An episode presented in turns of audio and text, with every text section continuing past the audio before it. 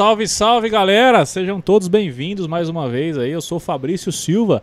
Estamos aqui começando o nosso episódio número 50, rapaz, do nosso podcast, hein, produção? Boa noite. Tava demorando. Olha quem voltou. Todo Nicolas Cagezinho, né? Ó, episódio 50 e no mês que o podcast tá comemorando um ano de existência, produção. Tô errado? Que maravilha. Que hein? coisa boa, hein, rapaz? Coisa linda. Que maravilha. E nada melhor do que ter um convidado a essa altura, né?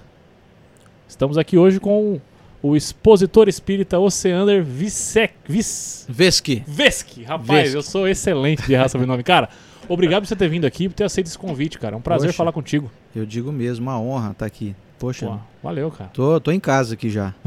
valeu, Tô- valeu. Já tô me sentindo, tô me sentindo aqui Bem em já casa.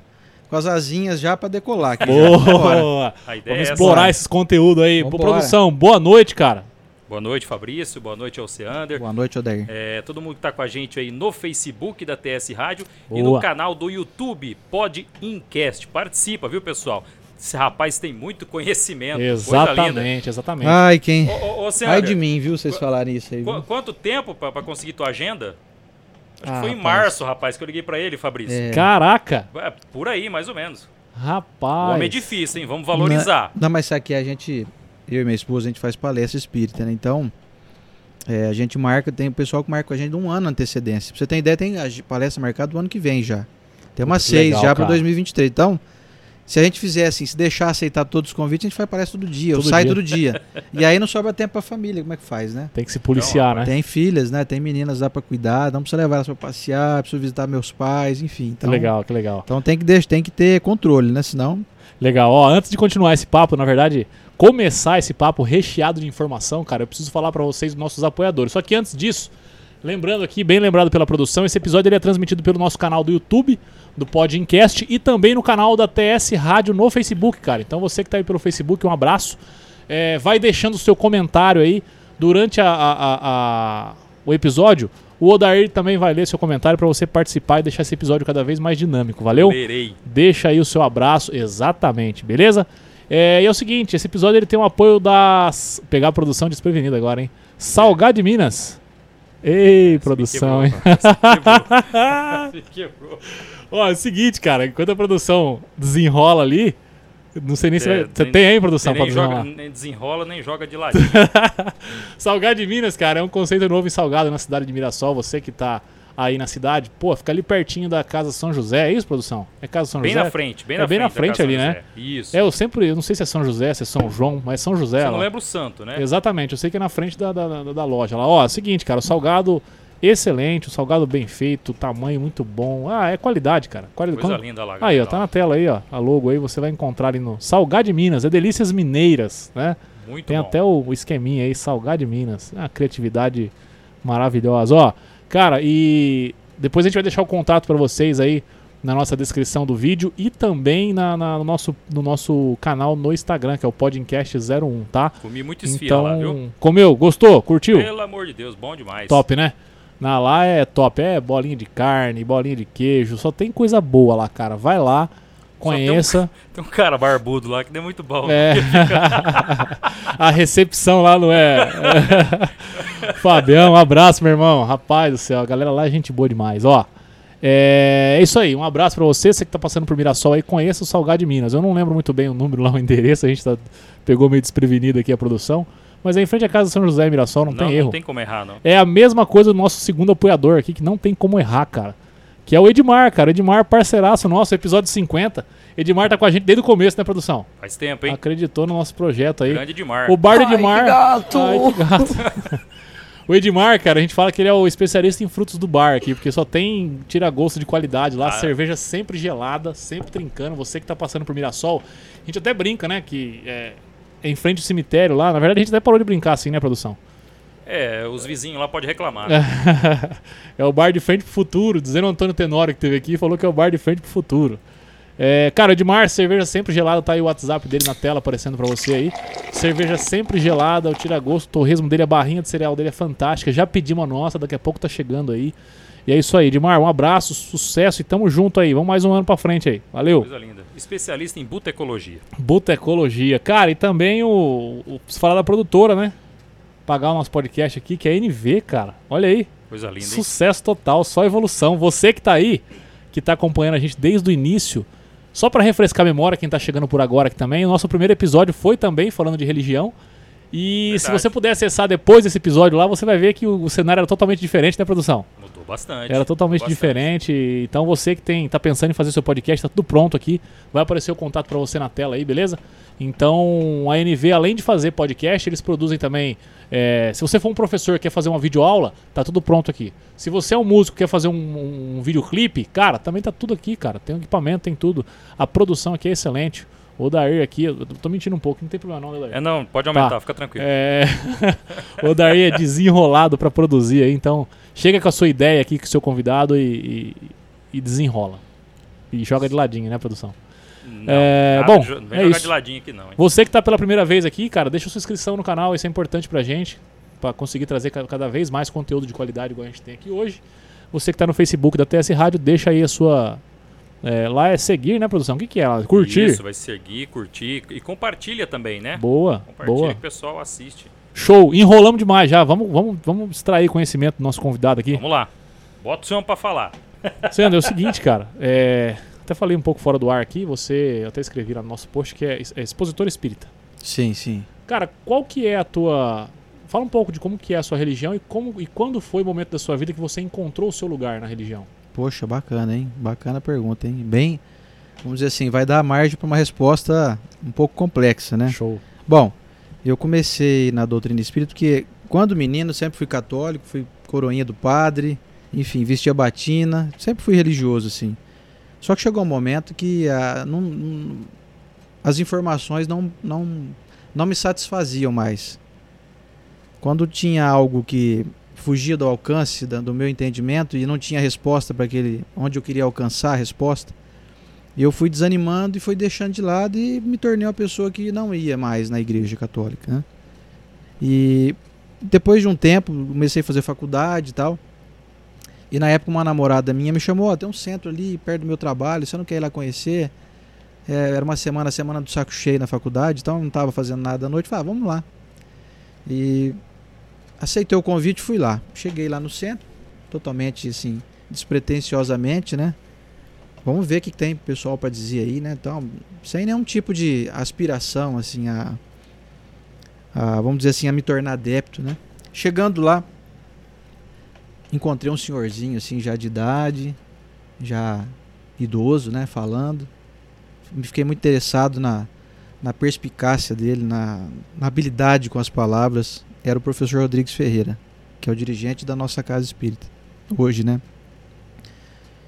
E ouvindo ele falar, eu fiquei pensando, mas parece que faz sentido isso daí. E ele dando uma explicação breve, assim, bem casual, assim, de alguns fatos da vida, comecei a ver que tinha concordância, né, naquilo.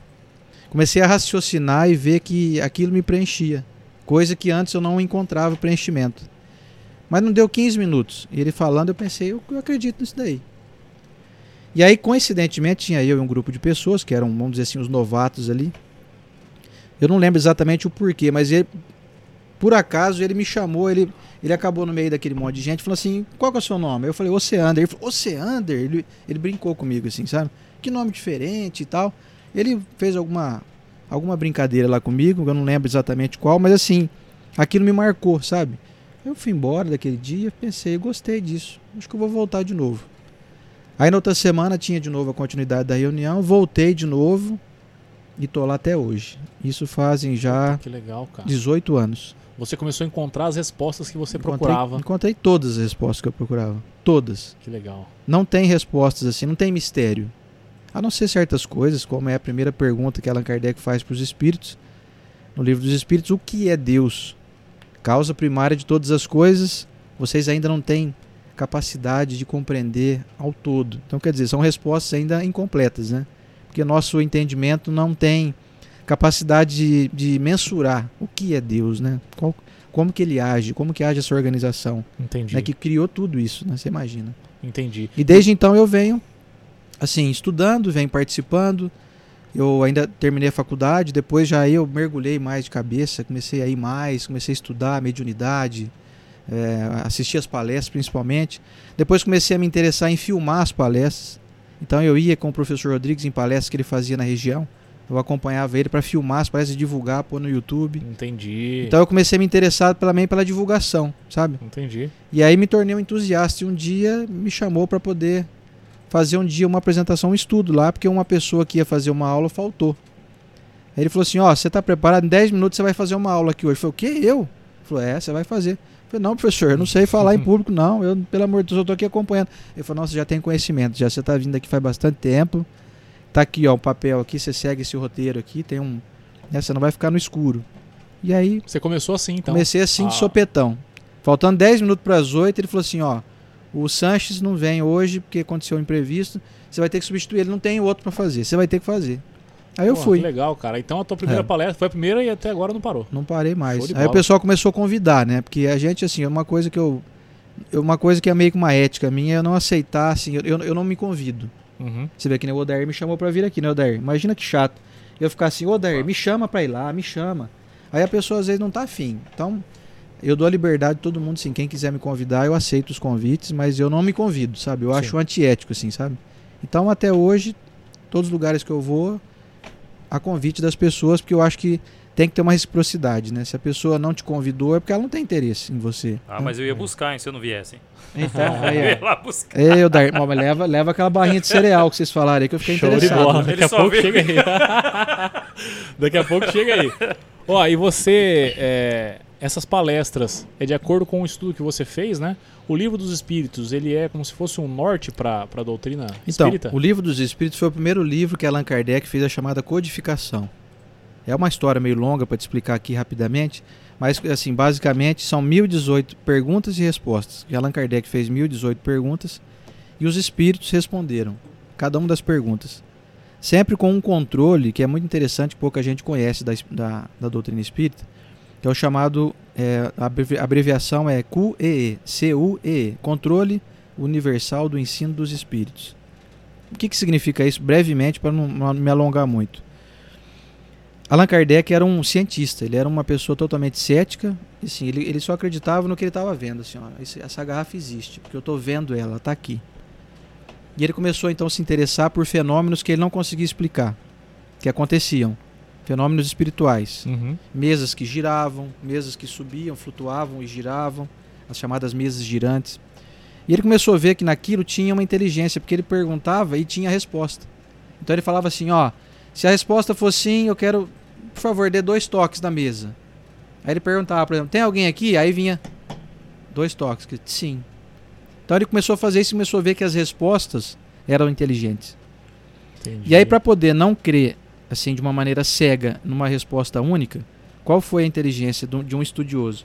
Ele falou assim: bom, já que é uma comunicação feita através de médiums que psicografam, que recebem informações dos espíritos, então eu não vou ouvir só um médium, que pode sofrer interferência, né? Então ele pegou e fazia uma pergunta e encaminhava para vários médiums, até mundo afora, médiums da Bélgica, médiums da França, médiums da Itália, Portugal, enfim, Estados Unidos. E quando vinham as respostas, que tu- na época tudo a carta, né? Hoje em dia Uhum. tem o WhatsApp, é uma maravilha. Se fosse hoje ia ser rapidinho isso. E ainda tinha a vantagem dos médios não se conhecerem, porque na época não tinha como se Não conhecer. tinha como se conhecer, muito longe, né? Então, quer dizer, ele perguntava, fazia uma pergunta que nem essa, por exemplo, o que é Deus? Mandava para vários médios. E a resposta que chegava era sempre iguais. Quer dizer, então tem uma inteligência aí que está agindo em várias frentes, em vários médios, né? E as respostas eram todas muito coerentes, muito sensatas, né? Como a gente fala, é a chamada fé raciocinada. É uma fé que você ouve e não é uma coisa assim que você pensa, ah, tá bom, vou ter que engolir, né? Não, é algo que você vê que tem uma funcionalidade, tem uma, tem uma equivalência. Aquilo te convence, assim, é óbvio, é meio quase que óbvio a resposta. Então, através desse primeiro livro, que ele fez a chamada codificação, você encontra resposta para muitas questões, né? Obviamente que não todas, né? Não existe resposta para tudo, né? Porque a cada tempo que passa vão surgindo novas perguntas. E Sim. aí, depois o segundo livro ele fez, ele compilou o Evangelho segundo o Espiritismo, que é a moral cristã com o entendimento dos desses mesmos espíritos. Então a gente faz um estudo baseado principalmente nesses dois livros, Entendi. né, para dar respostas às questões da vida, às dificuldades da vida, as alegrias da vida, enfim. Entendi. E então, é, se tem essa, esse embasamento também na parte cristã, é, a doutrina de Jesus Cristo, do jeito que é falado, por exemplo, na Igreja Católica, também é aceita e difundida na espírita, sim, sim. não? Sim, assim, não é tudo que tem que é falado, porque a, a Bíblia foi um livro muito traduzido, retraduzido, ele foi modificado de acordo com alguns interesses né, da época da igreja. Então a base fundamental do, do cristianismo ela é, ela é absolutamente aceita né, pela, pelos espíritos superiores, porque ela tem a moral cristã de uma maneira assim que ela se torna irretocável, ou seja, são questões que São o, o cristianismo é, ele, ele é universal, vamos dizer assim. Só que tem ruídos, né? Existem ruídos. Se você, por exemplo, pegar a Bíblia dos evangélicos, dos protestantes, ela é, ela é escrita com algumas modificações. Aí você pensa, mas não era para ser igual? Você pega a igreja dos santos dos últimos dias, dos chamados mormons, ela é uma Bíblia totalmente diferente. Você pegar a Entendi. Bíblia católica, é totalmente diferente da, da- dos protestantes. Quer dizer, então, é, a gente extrai, né, o Espiritismo extraiu aquilo que é verdade, aquilo que tem fundamento mesmo cristão. Sem, sem pegar as alegorias, sem pegar as coisas que contradizem, né? Entendi. E você, é, as suas palestras é baseado no estudo que você fez até hoje? Sim, é, são assuntos variados, né? A gente fala de vários assuntos. A gente fala, por exemplo, de perdão, a gente fala de proteção espiritual, a gente fala de obsessão espiritual, fala de mediunidade, fala de gentileza, fala de afeto, fala de questões que são cotidianas, porque assim, não adianta a gente fazer estudo de coisas muito técnicas que servem só para poder encher conhecimento. Uhum. Nosso intuito maior, eu acho que até essa é uma meio que uma unanimidade no movimento espírita entre os- os divulgadores, né? De que a, se as questões não, não, não, não forem oferecidas para que melhore o âmbito espiritual, mental, psicológico das pessoas, para que elas desejem se melhorar, então não faz sentido. Então a gente não estuda, por exemplo, não vou estudar astronomia lá, saber dos, dos Entendi. mundos, saber do- dos universos, dos outros mundos habitados. Isso aí para nós no momento não é interessante. A gente sabe que existe e tal, tem capítulos que estudam isso, mas a gente se foca muito na questão moral mesmo. Como por exemplo, eu tive agora terça-feira, eu vi que tem uma amiga minha que está aqui online, a Mafalda Rubio, lá de Olímpia. Ela é dirigente do Centro Espírita, ela chama, o centro chama Fora da Caridade, Nossa Salvação. Então eu apresentei lá uma palestra que, que tem uma afirmativa, que diz assim: vale a pena ser bom. É o tema da palestra. Sim, já. tema da palestra, Tá. vale a pena ser bom. Então, eu, eu trago os elementos que a gente estuda, principalmente da obra de Allan Kardec e os livros do Chico Xavier, que são os que a gente mais né, incorpora nessa, nessas lições aí. E aí, di- diante, a gente conta histórias que tem, trazem esse embasamento para poder, no final da palestra, a pessoa pensar, é, realmente vale a pena ser bom, sabe? E aí a pessoa deseja se tornar uma pessoa melhor. Então, a- o Espiritismo tem esse enfoque, sabe? Trazer soluções para a vida da gente através de do nosso trabalho, sabe? Nosso, do nosso trabalho íntimo. Entendi. E como que, para quem é, não tem acesso a esse conhecimento, nunca teve, né, na verdade, como é que funciona um centro espírita? Como é que Ah, uma pessoa sim. que vai lá conhecer é, tem algum tipo de cargo, de hierarquia, de, de- como é que funciona Ah, um isso é muito centro espírita? bacana, muito bacana você perguntar. Bom, primeiramente, acaba, se- acaba tendo uma certa hierarquia por conta, assim, de, por exemplo, os mais velhos, os mais experientes são aqueles que acabam coordenando. Como, por exemplo, a nossa casa espírita tem, tem dois dirigentes, que é o, é o professor Rodrigues, esse que eu te falei, Uhum. Que hoje já está com 88 anos. Aqui, esse senhorzinho aqui simpático, essa Professor figura. Rodrigues. A Esse- produção tá rápida. Esse daqui eu devo a minha. prazer de conhecer. Eu Que devo a legal. minha. Eu devo, assim, de ser espírita por conta dele, por conta da facilidade, da fluidez que ele tem. Então, ele fundou a nossa casa espírita no ano que eu nasci, em 1977. Só pra você ter uma ideia. Caramba, cara. E esse ano ele está completando 70 anos de divulgação da doutrina espírita. Que ele começou a fazer, parece, com 18 anos, ele está com 88. Ele completou Nossa. agora. Então você imagina. Ele é o Lúcido dirigente. de tudo. Lúcido, completamente. Ele vem aqui e você põe no, no- no- assim, no bolso qualquer um de nós. Assim. Um conhecimento assim, inesgotável. Ele é uma figuraça. E a filha dele é a dirigente, a Carlinha Fazanelli. E aí então os dois são, vamos dizer assim, os responsáveis técnicos pela Sim. casa espírita. E aí vem os que estão abaixo, que estão ali, por exemplo, eu estou lá já desde 2004, né? Então eu sou um dos servidores, um dos trabalhadores, dos cooperadores, né? Nós temos hoje mais de 100 trabalhadores na nossa casa espírita. Hum, Entendi. Então, por exemplo, aí você falou da, como é que a pessoa chegando no centro, como é que ela inicia. Então a gente convida a pessoa, por exemplo, para ir lá. Hoje mesmo é o dia que está tendo palestra lá. Toda quinta, 8 horas da noite, Então a gente convida a pessoa para ir lá assistir uma palestra. Depois da palestra tem o passe, o passe coletivo. Aí depois tem os estudos. Toda segunda-feira tem um curso chamado CREP, que é curso de recomposição espiritual e psicofísico. Então são 23 semanas. Uma semana é falado, por exemplo, de egoísmo, outra semana a gente fala de orgulho, de vaidade, de melindre, de generosidade, de afeto. Então cada semana, essas 23 semanas, a pessoa sai com conhecimento de algum tema específico. Então isso vai compondo a mente dela, ela vai construindo uma, uma identidade espiritual. Então, recapitulando, quinta-feira palestra, 8 da noite, das 8 às 9, 9 e pouquinho. Segunda tem esse curso, que uhum. é um curso, vamos dizer assim, todos os cursos são tudo é aberto ao público, não tem nada fechado, nem uma reunião fechada. Terça-feira tem um estudo mediúnico. Então a pessoa, por exemplo, tem uma mediunidade, que é essa capacidade de sentir o mundo espiritual, de, de se comunicar com os espíritos, que vem, que vem alguns em busca de socorro, outros vêm em busca de instruir, de ajudar. Então a pessoa vai praticar a mediunidade, estudar e, e, e conseguir aplicar essa mediunidade às terças-feiras também às 8 da noite. Aí quarta-feira não tem atividade e nem sexta. Mas no sábado aí tem um trabalho voluntário.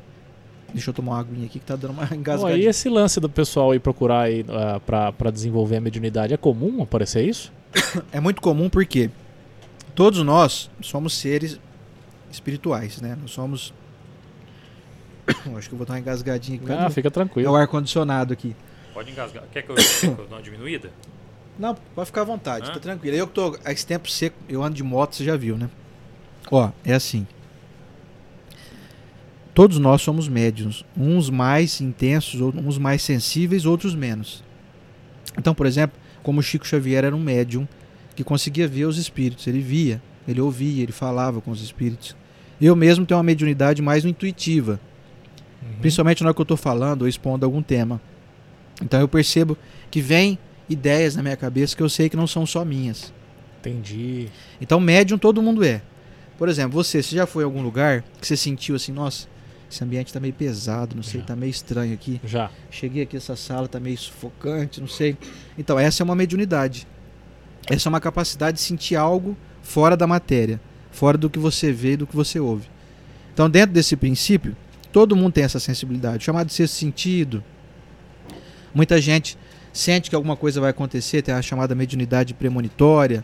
Tem, tem gente que parece, hum, parece que eu estou ouvindo uma sugestão aqui. Então, Entendi. Então, assim, são várias mediunidades que existem, né? Entendi. Da mediunidade de psicografia. Da pessoa ouvir e colocar Sim. ali na. Essa, essa questão de às vezes você chegar no ambiente nem conhece a pessoa, falei, ih, rapaz, Sim. meu santo não bateu é. com esse cara, que é o linguajar popular, né? E aí já tem outras, outras questões também envolvidas. Às vezes você tem, não tem uma afinidade com a energia da pessoa. Não deixa de ser uma mediunidade sentir isso. E às vezes tem um histórico espiritual aí, né? Entendi. Porque como a doutrina espírita é uma, é uma doutrina que prega que nós somos reencarnacionistas, ou seja, nós somos seres que estamos passando por uma experiência reencarnatória. Essa é apenas uma das minhas encarnações.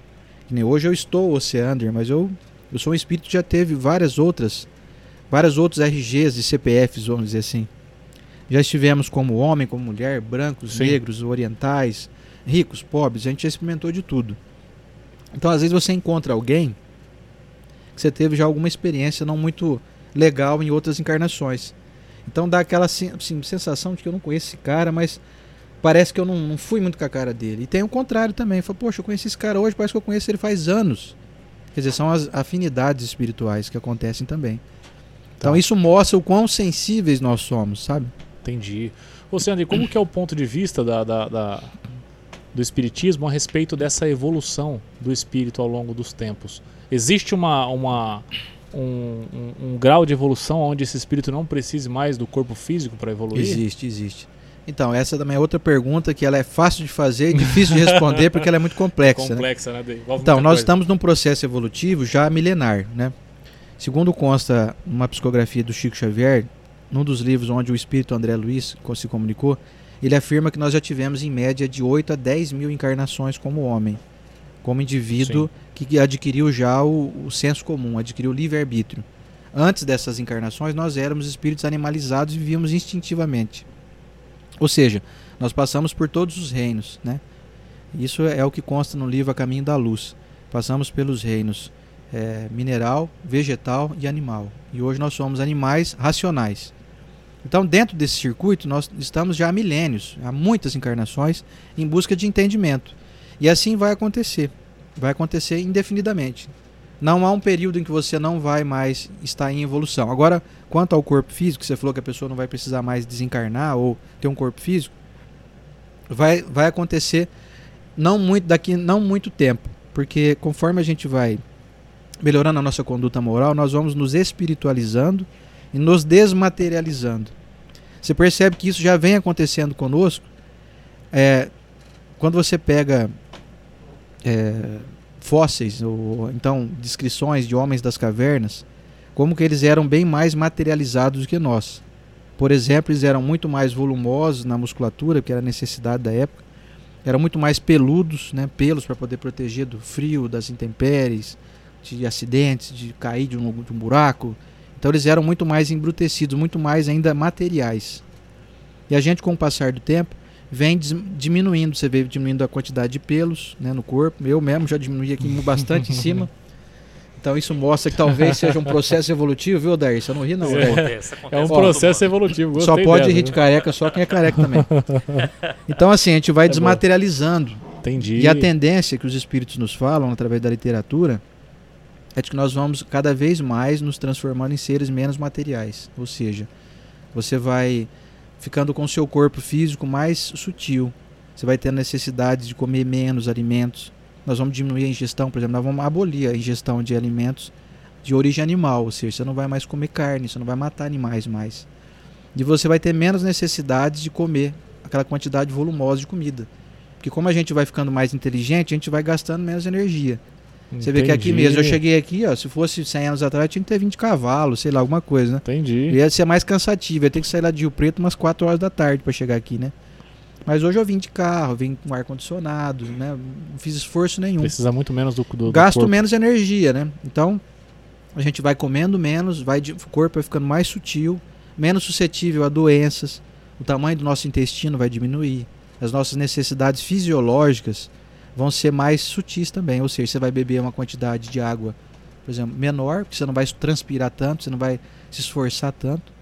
Então, com isso, a gente vai se desmaterializando até um dia não ter necessidade mais do teu corpo físico. A gente, sim, ficar efetivamente, definitivamente como espíritos. Entendi. Então, isso vai chegar entendi. esse dia. Vai entendi. demorar ainda muito tempo, vai depender do nosso esforço, né? Ah, entendi. Vai chegar um dia, por exemplo, que ninguém vai morrer mais. Você não vai mais morrer. Desencarnar. Você vai continuar, você vai ficar em espírito, você vai ser o chamado espírito puro. Entendi. Ou vai chegar num grau de angelitude, vamos dizer assim, um espírito já perfeito, espírito perfeito de acordo com um certo nível, né? Porque existem níveis variados, né? Como Jesus, né, é o nosso guia, é um espírito perfeito e puro, mas ele também está em processo evolutivo. Porque ele também está galgando outros degraus acima dele. Ah, entendi. Então quer dizer que a evolução pro lado de lá também continua. Sim, a evolução é infinita para todos. Um entendi. dia nós vamos chegar a ser como Jesus é hoje. Vai demorar então, muito tempo. É esse, então, é esse ponto que, eu, que, que surge a minha dúvida, né? Porque você é, explicou a respeito da, da humanidade como evolução total. A evolução como humanidade. Sim. E tipo assim, por exemplo, o seu espírito, o meu espírito. Vai, vai, vai, vai voltar de acordo com Sim. as nossas imperfeições e tal. Sim. Aí chega um certo ponto, igual eu imagino que Jesus lá na época da, da, da, da crucificação não precisou voltar mais, né? Ali não, ele já. Na verdade, Jesus já era quem ele é hoje, já. Ele já é um espírito já puro, já. Ah, tá. Ele não veio para poder fazer como nós fazemos. Jesus tanto que Jesus não reencarnou, Jesus encarnou. Nós estamos em processos reencarnatórios, de idas e vindas. Você Sim desencarna hoje, por exemplo, fica um, um tempo no mundo espiritual estudando, se planejando para depois voltar de novo. Reencarna, ganha um novo corpo, você é o mesmo espírito, uma outra identidade, óbvio, né? Você não vai ser a mesma pessoa. Agora Jesus, qual que é o caso dele? Ele veio com a missão de trazer o ensinamento do evangelho de Deus, que na verdade é o evangelho que rege o universo. É a chamada lei de amor que a gente estuda, que consta no Evangelho segundo o Espiritismo, no capítulo 11, dos itens 8 até o 10. Então ele veio trazer essa mensagem de que é preciso que nós aprendamos a nos compreender, nos respeitar. O termo amar hoje em dia é uma coisa que parece meio distante da realidade, parece que eu não consigo, parece que é algo muito longe. Mas nós vamos chegar um dia a nos amarmos verdadeiramente como irmãos. Então, Jesus veio para trazer essa mensagem. Tanto que ele fez essa todo esse, tra esse trajeto dele ao longo de três anos apenas. Muita gente pensa assim, Jesus sempre foi um, um espírito muito evoluído, Mas ele, onde ele mais assim se destacou para poder levar o evangelho mesmo foi nos três últimos anos antes de crucificarem ele. Então Jesus, por exemplo, ele, ele não tinha necessidade de reencarnar para aprender, porque ele já sabe. Ele só veio para nos auxiliar. Ele veio para trazer a chamada boa nova, né? Entendi, entendi. Então nesse caso, é, o que você disse anteriormente que um ser humano pode chegar a fazer igual Jesus, né? Não, pode não. Nós vamos chegar. E não, foi, não, é, não é uma opinião minha. Mas isso é, é a humanidade em si. Ou... todos, todos, Entendi. sem exceção. Sem exceção. Você pega o cara mais cruel que você conhece, pega, por exemplo, o Hitler. O Hitler vai ser anjo um dia. Entendi. Entende? Vai demorar talvez mais tempo do que o outro que está com mais astúcia em busca do bem. Mas todo mundo está a caminho da luz. Legal, sem exceção, cara. porque Deus não deixa, né, como diz no Evangelho, né, nenhuma das suas ovelhas vai se perder. Porque o pai cuida de todas, mesmo daquelas mais rebeldes. Ele sabe que é aquela que tem mais necessidade. Então, quem falou isso, de que nós vamos todos, é, é, sem exceção, chegarmos a patamar de Jesus, foi o próprio Mestre, quando falou assim: Vós sois deuses, vós podeis fazer o que eu faço e muito mais. Então, quando ele afirmou isso, ele já deu uma clara dimensão do que, que nos aguarda no futuro. Todos estamos fadados à angelitude. Não há quem vá ficar pelo caminho. A não ser aqueles que vão ficar um pouquinho mais retardatários, vão demorar um pouquinho mais, porque não acreditam, são mais reticentes, mais teimosos, né? Não querem aderir. Então a pessoa vai ficando meio que. Ela, ela mesma vai se enquadrando, vai se deixando de lado. Ela mesma faz isso com ela. Ela não, ela não, é, não é que deixaram ela para trás. É ela que não se esforça, ela se deixa para trás. Agora sim, ninguém vai ficar assim, não, então deixa esse aí para lá, vamos jogar ele no barranco ali. Esquece. Não, isso não vai acontecer com ninguém. Entendi. Como eu falei, do, eu uso sempre o exemplo do Hitler, porque é a figura né, contemporânea nossa aí que mais causa ojeriza, vamos dizer assim, é. pelos atos cometidos, né? Só que é uma pessoa que Deus ama profundamente. Mesmo fazendo todo o mal pela estupidez, pela, pela inconsequência, pela talvez pela sua ineficiência em aderir ao bem, né, de verdade, enxergando em, em determinadas pessoas inimigos, pessoas a serem eliminadas, quer dizer, um indivíduo que carece de entendimento, mas ele não é abandonado pelo Criador, que nesse momento está cuidando dele também. Entendi. Show de bola. E acredita muito no livre-arbítrio, então, essa, essa questão. Não, sim, do... totalmente, totalmente. Totalmente. Porque nós somos seres já dotados de livre-arbítrio. Você faz a escolha que você quiser.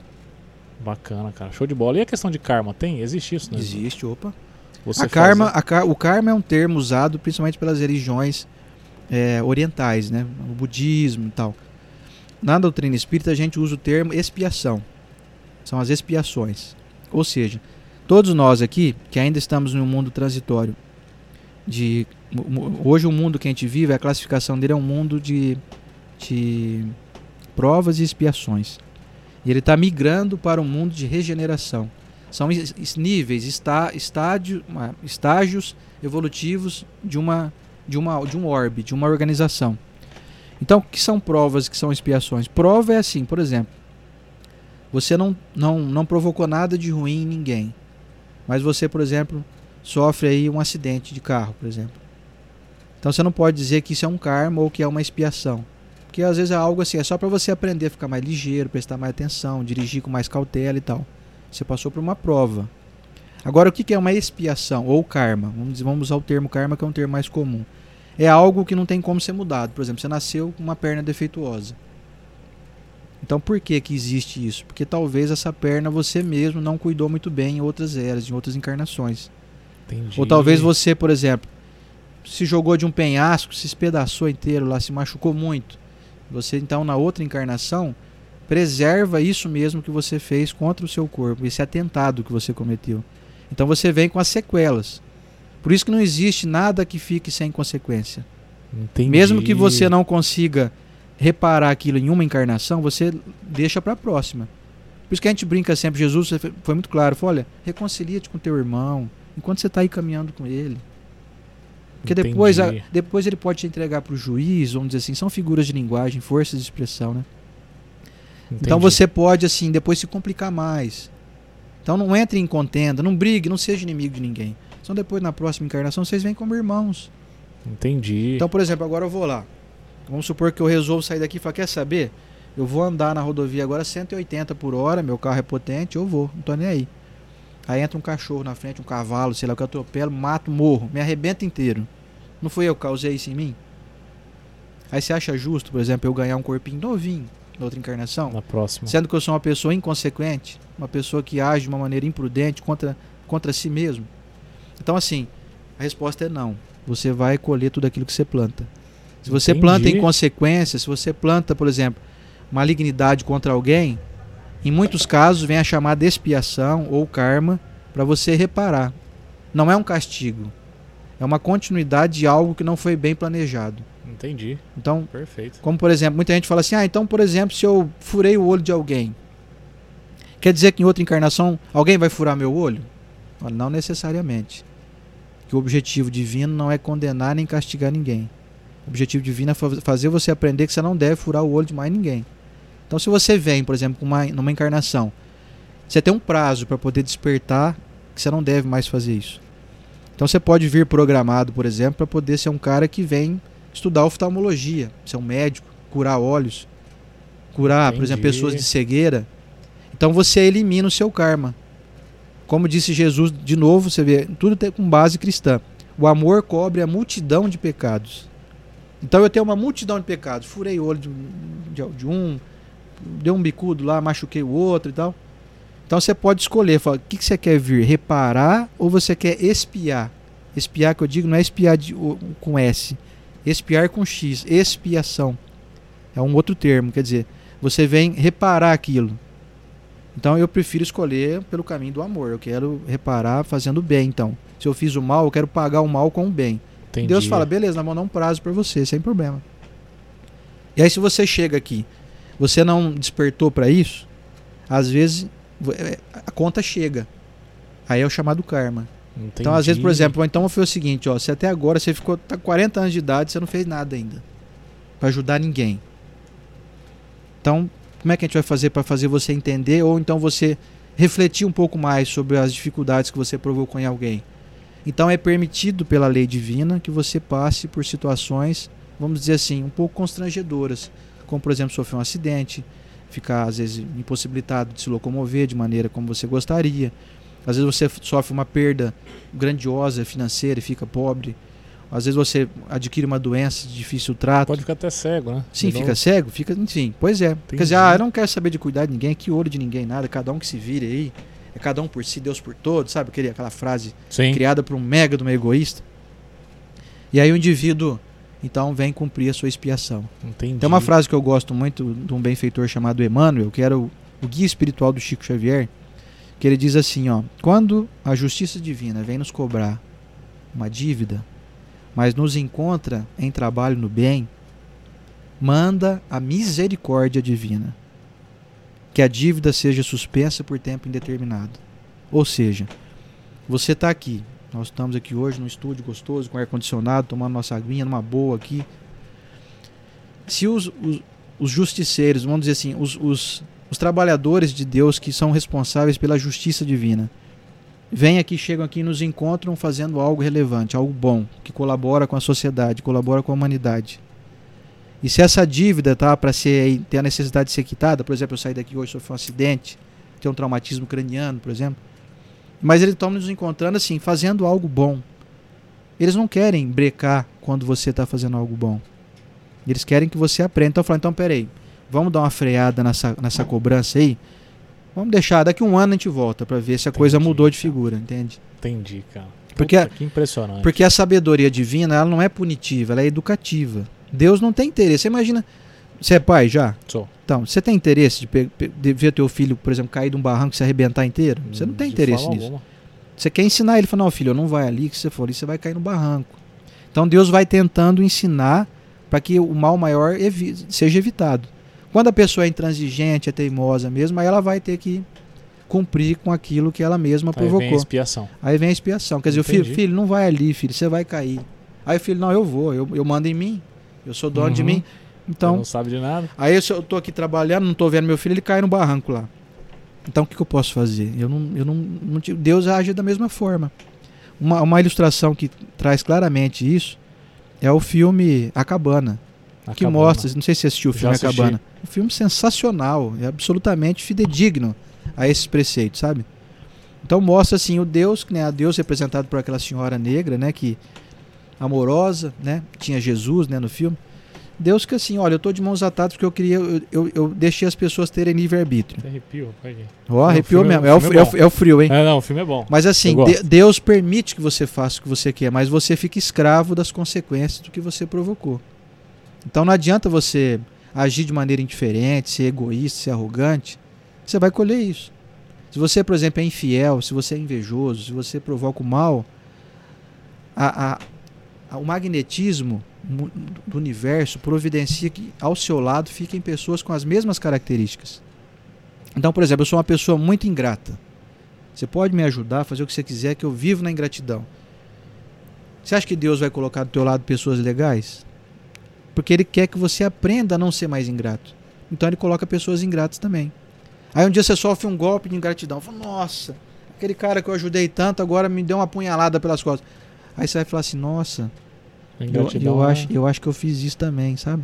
Eu andei fazendo isso com os outros.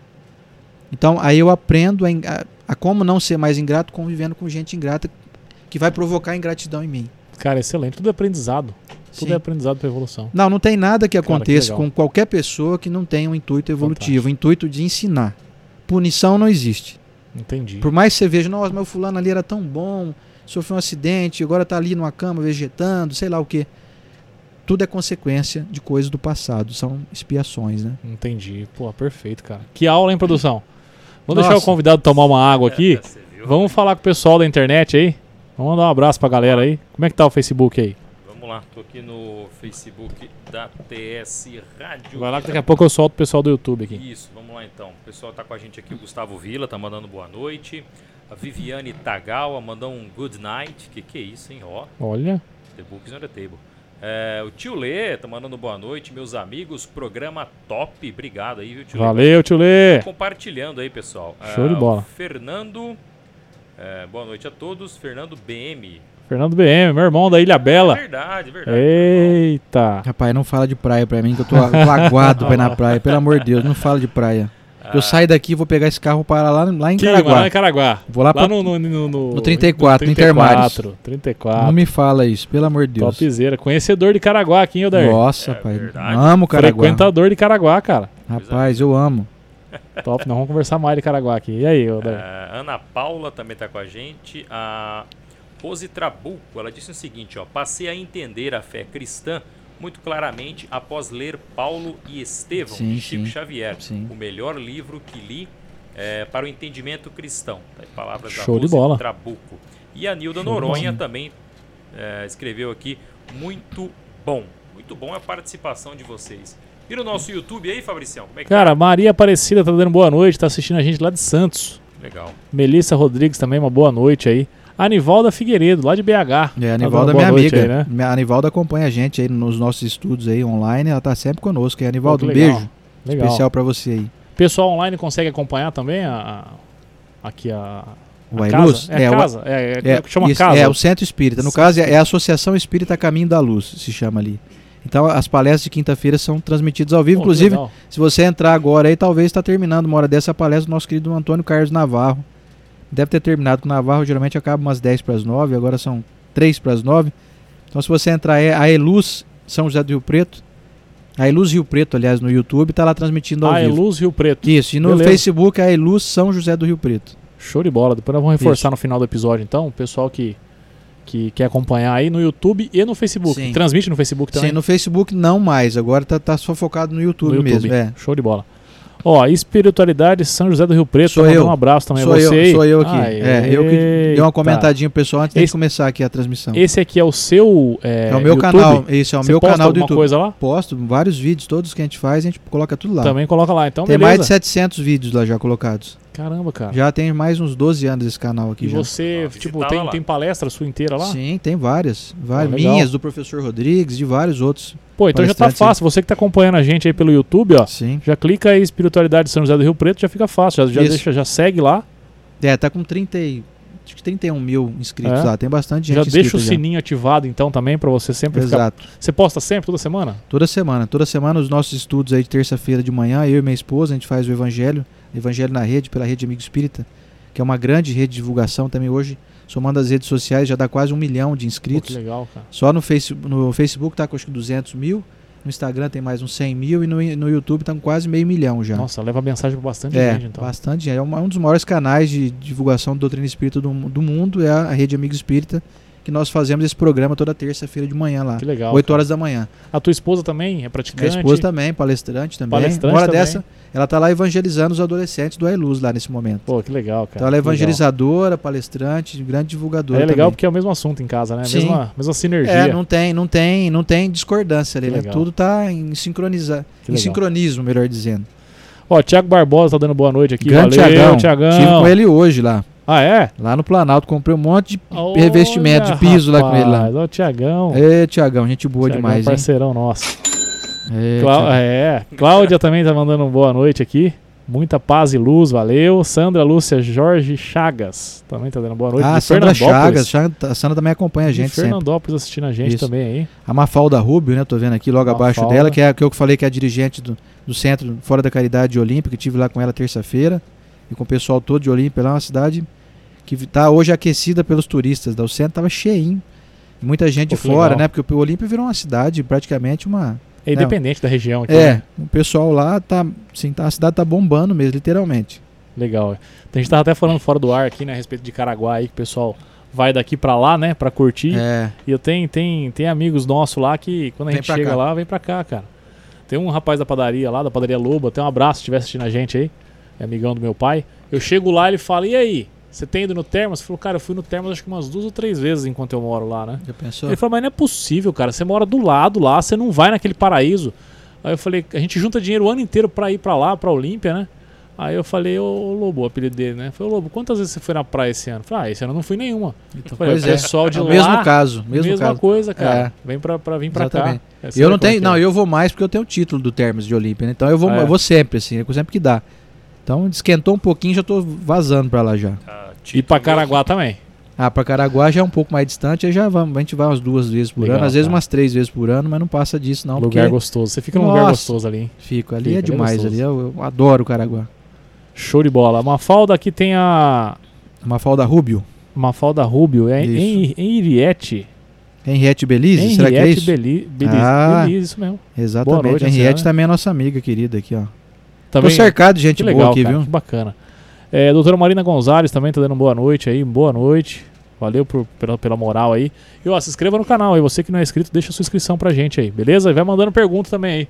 Produção, qualquer coisa é só interromper a gente aí. Chegou nossa barrinha de cereal aí já, né? Chegou o produto. Eita, Rapaz, o nós. O cheiro, o cheiro perfume essa sala. Escuta, Ah, escuta o cheiro daí. Exatamente. Ô, Sandro, é o seguinte, cara. É... Me deu uma dúvida aqui a hora que você tava falando a respeito da- das pessoas é, pagarem aqui aquilo que, que elas é, cometem nessa vida.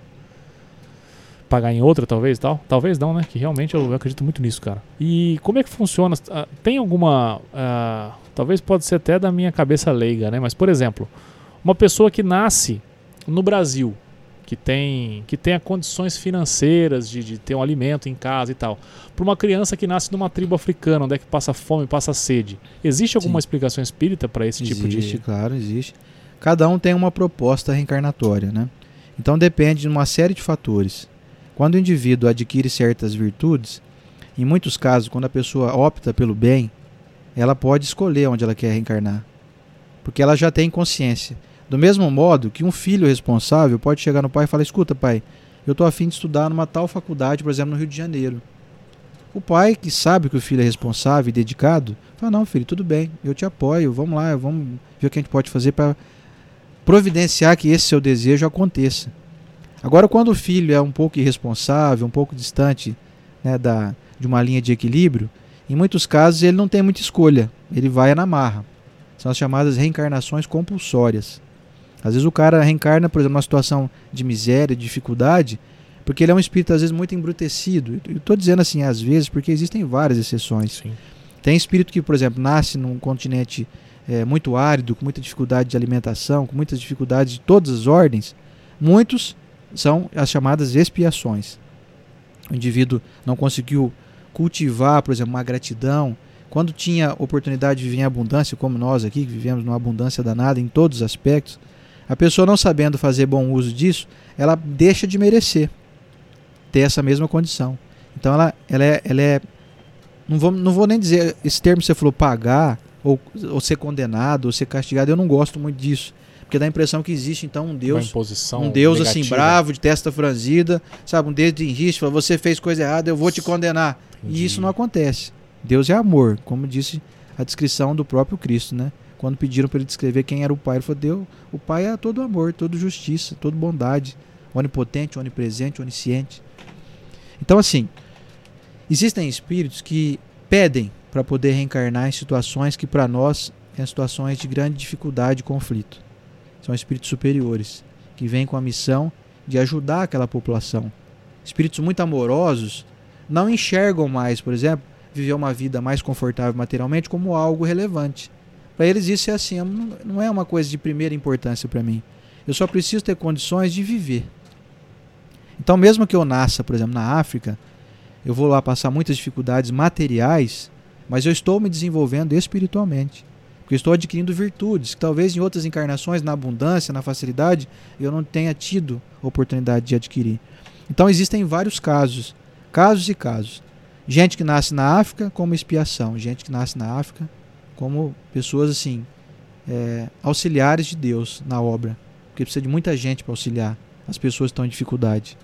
Então muitos espíritos aceitam a missão de irem até lá, reencarnarem naquele, naquela condição, às vezes viver, por exemplo, 20 anos só e já morrerem de novo, mas deixarem um legado de auxílio, de cooperação mútua. A gente vê muitas pessoas que se desdobram, os líderes, né, líderes às vezes até religiosos ou líderes comunitários, pessoas que vivem 24 horas por dia para ajudar ininterruptamente os demais. Quer dizer, que você acha que um espírito desse, por exemplo, é alguém que está cumprindo uma expiação? Muito pelo de contrário. alguma, né? Às vezes ele está ganhando um processo evolutivo e está mais acelerado do que nós. Estamos aqui no conforto. A gente resolve falar, ah, tá tudo favorável aqui, Rio Preto é gostoso. Que vou atrás de aprender nada, não. Eu vou é pro shopping, eu vou é pra praia, eu vou para Caraguá e tal. Então, às vezes, nós, aqui numa condição aparentemente privilegiada, andamos a passo de tartaruga no processo evolutivo e não percebemos. Entendi. Você entende? Então, Não, então não existe assim. Nasceu em Rio Preto, mora numa casa boa, tem um carro, tem um emprego. Não significa que necessariamente a pessoa é evoluída ou tem grandes méritos. E tem até umas coisas que a gente pensa assim, sabe? Que é, você, vai, você vai perceber que eu vou falar agora tem fundamento. Tem gente que é tão complicada, tem gente que é tão assim difícil de lidar com os próprios sentimentos, de lidar com os demais, que existe até uma permissão divina para que a pessoa tenha alguns confortos, porque senão a pessoa não consegue suportar a existência. Porque se for cobrado dela tudo tintim por tintim, ela não suporta. Por isso que Jesus falou que o pai não dá o fardo mais pesado que o ombro do filho pode carregar. Então tem gente, se fosse para carregar todo o fardo que a pessoa criou, ela ia ter que ter uma, ela, ela ia ter que ser um, um elefante para carregar 200 Entendi, toneladas cara. nas costas. Então o que, que Deus faz? Vamos, você vai acertando a prestação, vai de leve. Entendi. Tem até uma teoria que eu brinco muito assim com a minha, com a minha esposa, falar, tem gente que é tão complicada assim, tão chata, tão tão cri-cri, que Deus dá uma colher de chá pra ela, manda a pessoa, traz, manda assim, deixa a pessoa reencarnar bonita. Porque senão ninguém suporta. Fala, Pelo menos você vai ser bonito. Sim. Mas você fala assim, mas será que é porque a pessoa tem um grande merecimento por ser essa pessoa, essa, né? Sim. De, dessa compleição física, desses olhos, dessa determinada cor, a pessoa é bela, mas a pessoa é tão complicada de se lidar.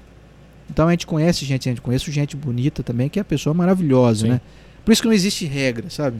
Mas não tem um tem padrão. Uma né? Sim, tudo tem um, tem assim, tem coisas que nós podemos imaginar, nós não temos resposta clara de todo mundo para tudo. Que nem, por exemplo, eu não sei o que eu fiz na última encarnação. Mas eu entendo e eu imagino que pelo tendenciamento de que eu venho sendo conduzido ao longo desses anos para ser um divulgador da doutrina, eu acredito que eu tenha feito o contrário. É bem provável que eu tenha sido uma pessoa que combateu o cristianismo. Talvez eu seja aquele que hum. perseguiu os cristãos. Então, Entendi. Então, para me redimir, né? Agora pode ser que talvez já seja uma coisa que eu tenha tendência, já venho construindo isso ao longo de milênios. Não sei qual é a resposta. Prefiro não saber, sabe? Mas com certeza eu sempre fui, eu fui muito pior do que eu sou hoje. que nós estamos no processo evolutivo Sempre que ele não tem como retroceder, ou seja, não tem como eu evoluir. Não tem como eu voltar para trás.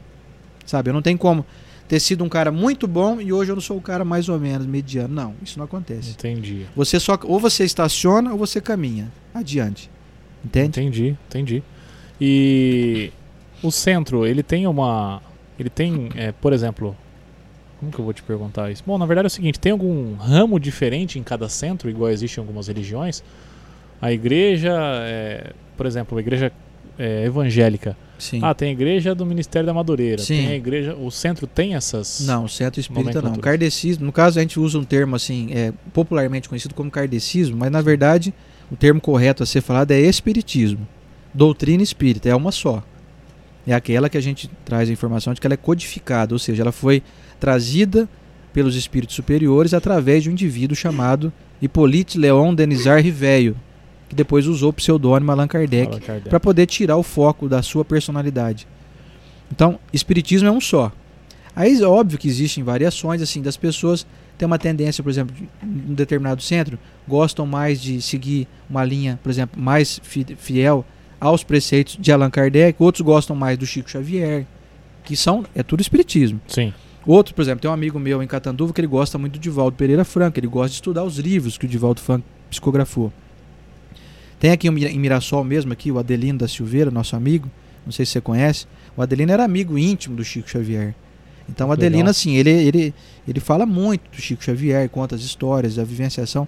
O Chico foi um evangelho vivo, um indivíduo né, extremamente bondoso.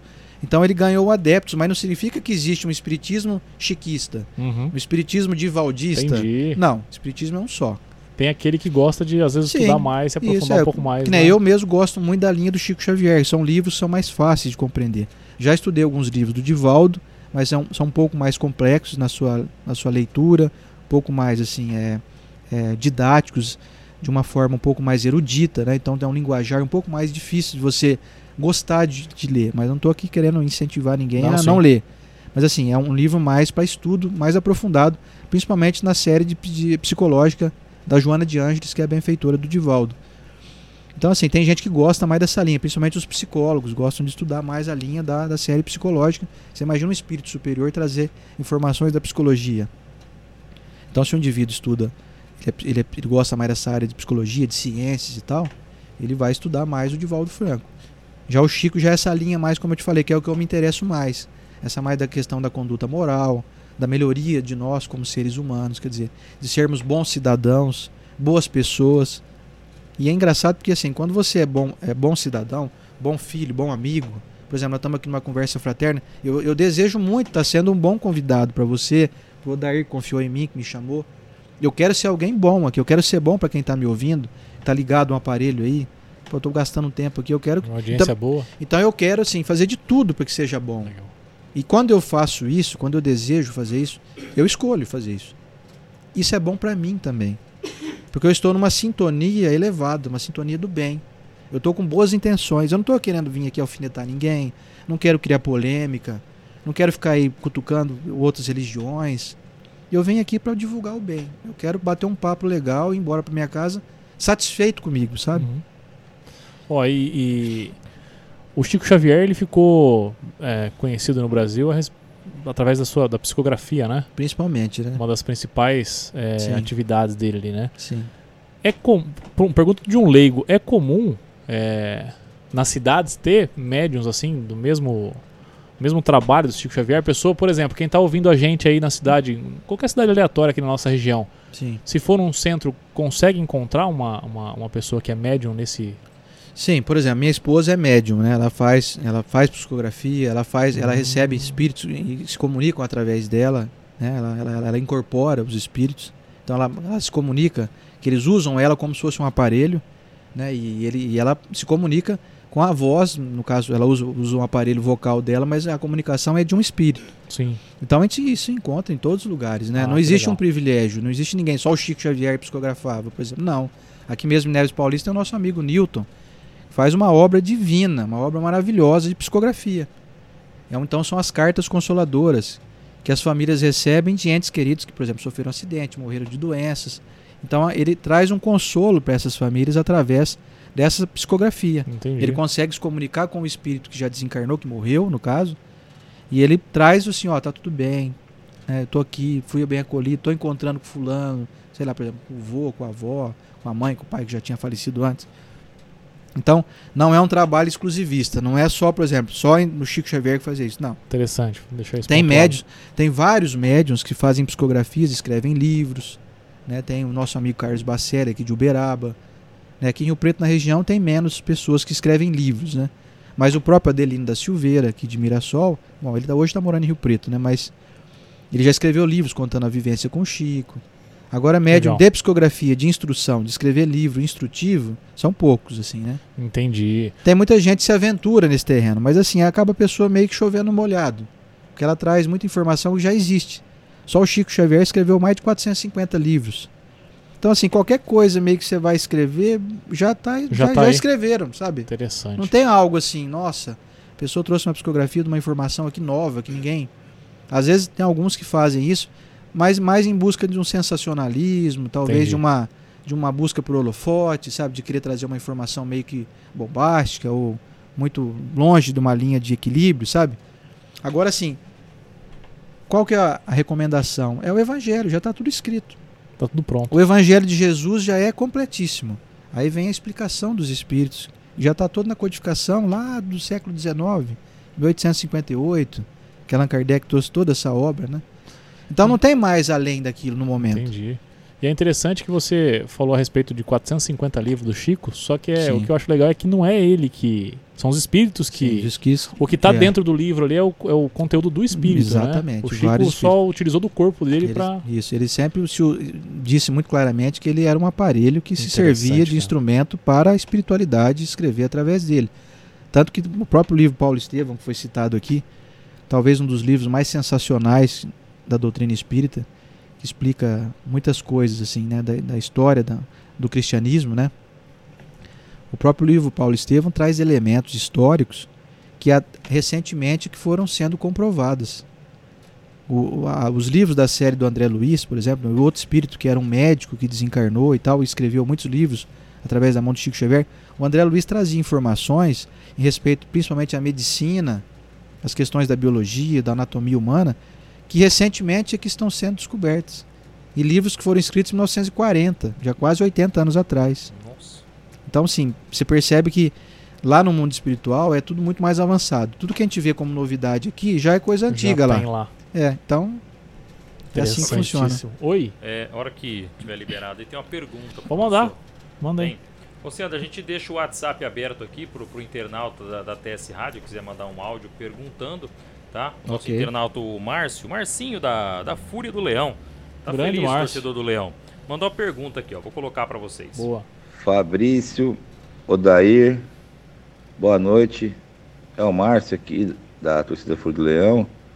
Esse tema de hoje é muito interessante. Queria perguntar para, para ele, seu convidado, é, quais sinais que a gente tem de quando você sente assim, tipo pai nosso que se foi, em decisões que você vai tomar na vida, é, alguns conselhos assim, de que forma isso aparece pra gente, é, ou até uma energia boa que eles trazem, um cuidado que eles têm com a gente. Se tem algum sinal que você percebe, se tem alguma alguma coisa assim mais ou menos específica que pode falar pra gente, isso é um conselho do seu pai, do seu avô. E uma boa noite, e parabéns pelo trabalho, Fabrício, mais uma vez, Odair. E a todos aí, uma boa noite, Deus abençoe. Valeu, Marcelo, pela pergunta. Valeu, pessoal da Fúria aí. Muito boa, muito aí, boa pergunta. Sandra, essa é com você agora. Como é que é o nome mesmo do nosso amigo aí? É o Márcio. Márcio. Ô, Marcião, um abraço para você. né? Ô Márcio, você sabe que você fez uma pergunta totalmente original, que eu nunca tinha ouvido uma pergunta igual essa. Olha, quais sinais você vai perceber quando é- existe uma comunicação de alguém que gosta de você? Sempre aconselhando para o bem. Né? Agora, por exemplo, ah, mas meu pai era uma pessoa que não era muito boa, não. Exemplo, tô dando um exemplo aqui. Meu pai ia mandar eu ficar bravo e lá e sentar a mão na orelha do outro lá. Olha, talvez não seja o seu pai. Talvez seja alguém se fazendo passar pelo seu pai. Agora, por exemplo, um dos sinais claros é você identificar os, os pequenos detalhes da intuição que você recebe. Então, por exemplo, como é que era meu índice, de, o meu nível de conversa com meu pai? Quando ele conversava comigo, ele me aconselhava para o bem, ele tinha certos, certos é, toques que ele me dava, que eu percebo então claramente que depois que ele se foi, eu tenho sentido essa influenciação que é semelhante àquela que meu pai fazia enquanto estava aqui vivo, encarnado. Então pode ser que seja ele. Geralmente, os benfeitores espirituais, cada um tem o seu, tem uma habilidade grande em fazer isso. Eles nos intuem o tempo todo para o bem, sempre nos aconselhando para poder tomar boas decisões. Agora sim, um filtro que eu faço, respondendo aí para o Márcio, é assim: o aconselhamento, a intuição, aquela, aquele sexto sentido, você sentiu que é do teu pai, por exemplo, é de alguém que gosta de você e está te induzindo para fazer algo que você não vai se arrepender, então provavelmente pode ser mesmo o seu pai. Agora nós, por exemplo, não temos como saber se o pai às vezes desencarnado, às vezes está em estudo em uma outra colônia, está impossibilitado de se comunicar. E às vezes você sofre uma intuição e às vezes é o seu benfeitor mesmo trazendo essa essa essa dica, vamos dizer assim. Às vezes não tem nada a ver com o teu pai, às vezes teu pai está longe, está em outra, em outra colônia espiritual, ou às vezes ele está momentaneamente impossibilitado de se comunicar. Então não dá para saber claramente, viu, Márcio? Você não vai saber assim, ó, esse aconselhamento foi ditado pelo meu pai, ou pela minha tia, ou pela minha avó. Você não vai saber claramente. A não ser que você for um médium que tenha uma grande, assim, um grande, uma grande capacidade mediúnica, que você consegue ouvir até a voz da pessoa, né? Mas o filtro sempre deve ser aquele também ensinado pelo nosso Senhor Jesus Cristo. Reconhece a árvore pelos frutos que ela dá. Se a árvore produz bons frutos, a árvore é boa. Se ela produz maus frutos, ela não é uma árvore boa. Então o filtro vai ser sempre esse. Agora, agora você imagina que coisa estranha seria. Poxa, meu pai, será que meu pai está me intuindo? Me recomendando pegar um revólver aqui e sair metendo bala em todo mundo? Fica estranho, estranho, né? Fica estranho. Nossa, pai, será que é isso mesmo que eu tenho que fazer? Será que vai ser bom para mim fazer isso? Então, afasta esse cálice de você aí. Não beba desse cálice, porque por mais que pareça ser o seu pai, não é um bom aconselhamento. Não vale a pena seguir ele. Show de bola. Marcelo, valeu pela pergunta. Odair, eu te mandei no teu, no teu WhatsApp aí. É, uma- é do Márcio, ele tinha me mandado aqui, vê se é a mesma, se não for. É a mesma. Beleza, então. Valeu pela pergunta aí, Marcelo. Tá perguntado, né? Show. Você, André, como que. Você falou que é, que, que é um. um- é- é- tem, uma, tem a religiosidade em você desde cedo. Tem alguém na tua família que, que era espírita ou você que foi o primeiro? Olha, pai, você não vai acreditar que eu vou te falar. Não tem ninguém na minha família que é espírita. Nenhuma pessoa. Nenhum. Eu não tenho primo, eu não tenho tia. Meus avós eram católicos, meu pai e minha mãe continuam católicos. Meu pai até frequenta o centro comigo. Meu pai é mais mente aberta, assim, ele frequenta. Ele vai comigo nas palestras, toca violão, canta. Meu pai, a gente brinca, ele é um espiritólico, né? Mas assim, espírita mesmo, assim, não tem ninguém na minha família. Você acredita Caramba, nisso? cara. É. Incrível, nem minha irmã, nem meu irmão, cunhado, primo, nada, ninguém. A tua esposa já era quando vocês se Sim, conheceram? minha esposa já era espírita já. Entendi. Já, ela entendi. sim. Show de bola. E você, você falou do Márcio, que é a pergunta dele original, mas eu vou te perguntar uma que você deve ter batido muito já. Vamos ver. É, o que, que é um passe? Ah, passe. Ótimo, ótima pergunta também. Bom para esclarecer, porque a gente pode começar a fazer agora em si mesmo, em todas as pessoas que a gente ama. O passe é uma transmissão de energias. né? É uma imposição de mãos, né, como a gente fala. É um, é um desejo de você se servir de canal para que Deus te use como instrumento das energias que vêm dele, da espiritualidade, ou dos céus, como, como queiram, para poder então introduzir essa energia e melhorar o equilíbrio da pessoa. Então, por exemplo, se eu te falar que eu vou te dar um passe aqui agora, a gente sabe que todas as energias saem pelas pontas dos dedos. Então, se eu fizer assim, por exemplo, em você, tem gente que faz meio, desse meio. A boa intenção da pessoa vai fazer com que o passe chegue até você, mas se eu fizer assim, tá vendo? Direcionando a ponta dos meus dedos para você, você me fala, poxa, senhor, eu tô com uma dor hoje de cabeça, eu tô com uma dor na coluna, eu não tô legal, tô com dor no meu estômago. Se eu fizer assim e desejar que os amigos espirituais me usem como ferramenta encarnada, ou seja, como ferramenta de carne e osso aqui, para transmitir as energias de carne e osso, de carne e osso para carne e osso. Então eles usam os recursos deles, utilizando os meus recursos como encarnado. Então é uma transmissão de energias que vem do alto, obviamente que depende da boa vontade da pessoa que está dando passe. Agora se eu ficar assim, tá bom, vai, eu vou dar um passe em você, ai, meu- aí eu tô pensando assim, ai, não vejo a hora. Esse, essa comida chegar logo aí, pelo amor de Deus. Nossa, tá- nossa, eu tô com vontade de ir embora. Olha, 9h20, vai começar a novela daqui a pouco. Então, quer dizer, se eu der um passe assim, não- você não vai receber direito. Entendi. Porque tá havendo ruídos. Eu, tô, eu não tô me servindo de um bom instrumento. Agora eu me concentro. Eu falo, a gente fala sempre de brincar. É obrigado a fechar os olhos? Você ficar com o olho fechado, você se concentra melhor, você concorda? Agora imagina ficar com o olhão aberto aqui dando um passe. assim, Distrai nossa, fácil. Olha, tá meu nome escrito ali, ó. Nossa, tem uma luz ali e tal. Você não se concentra. Agora, de olho fechado aqui, eu penso assim, poxa, tomara que o Fabrício melhore. né? Eu tô mentalmente assim, Uhum. tá com uma dor de estômago aí, que os amigos espirituais possam auxiliar ele nessa necessidade e tal. Vai ter mais eficácia. Então, o passe é uma transmissão de energias de pessoas que desejam se auxiliar. Você pode fazer em você o chamado autopasse. Você pode mentalizar, Senhor Jesus, use as minhas ferramentas aqui que são precárias ainda, porque eu sou muito pequeno, Uhum. mas eu gostaria de melhorar. Eu estou sentindo uma dor aqui agora que está estranha.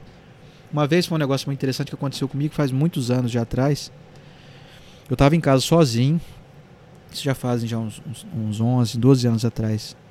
Rapaz, começou a me dar um negócio estranho. Eu falei, caramba, o que será que é isso? Não sabe uma sensação? Não dá nem para explicar, sabe? Uma sensação de mal-estar, assim, sabe? Eu pensei assim, não deve ser mal-estar físico. Deve ser um mal-estar espiritual, mental, assim, sabe? Me veio uma intuição assim, vai tomar um banho. Sabe, não era uma voz que veio e falou assim, vai tomar um banho. Uhum. Não, não era assim. Era uma, era, é uma intuição, é muito interessante, você não consegue descrever o que é intuição, né? Você pensa que é coisa da tua cabeça. É. E eu peguei e fui tomar o banho. Rapaz, eu entrei debaixo do chuveiro, fiz uma prece, falei assim, ó, não sei o que está acontecendo comigo não, mas eu gostaria de melhorar. Se puder alguém me auxiliar aí, eu vou ficar muito contente e agradecido. Rapaz, eu saí do banheiro, do chuveiro, zero. Caramba. Desapareceu, não sei o que que era. Até hoje eu não sei o que que era aquilo. E resolveu. Resolveu, 100%. O Entendi. banho tem essa propriedade, né? A água, ela limpa a gente, não só fisicamente, ela limpa espiritualmente. Ah, então aquele lance que às vezes a gente tá cansado, tá pra baixo, ela vai tomar um banho pra dar uma animada, tem, Rapaz, tem nossa, tem total também. fundamento, porque assim, não é só uma questão de limpar o corpo, às vezes você não sujou muito, você não Sim. tá sujo. Então ela, ela tem propriedades assim magnéticas que nos eliminam várias toxinas espirituais. Ó, e qualquer pessoa pode tomar um passe? Ou tem Qualquer que ser um pessoa. espírita? Não, A qualquer pessoa, por exemplo, se ela é de outra religião e quer ir lá conhecer o centro pela primeira vez, ela pode tomar Sim, um passe? vai tomar o passe porque todos somos irmãos. Não existe diferenciação, só toma passe quem é espírita. Não existe esse bairrismo no espiritismo.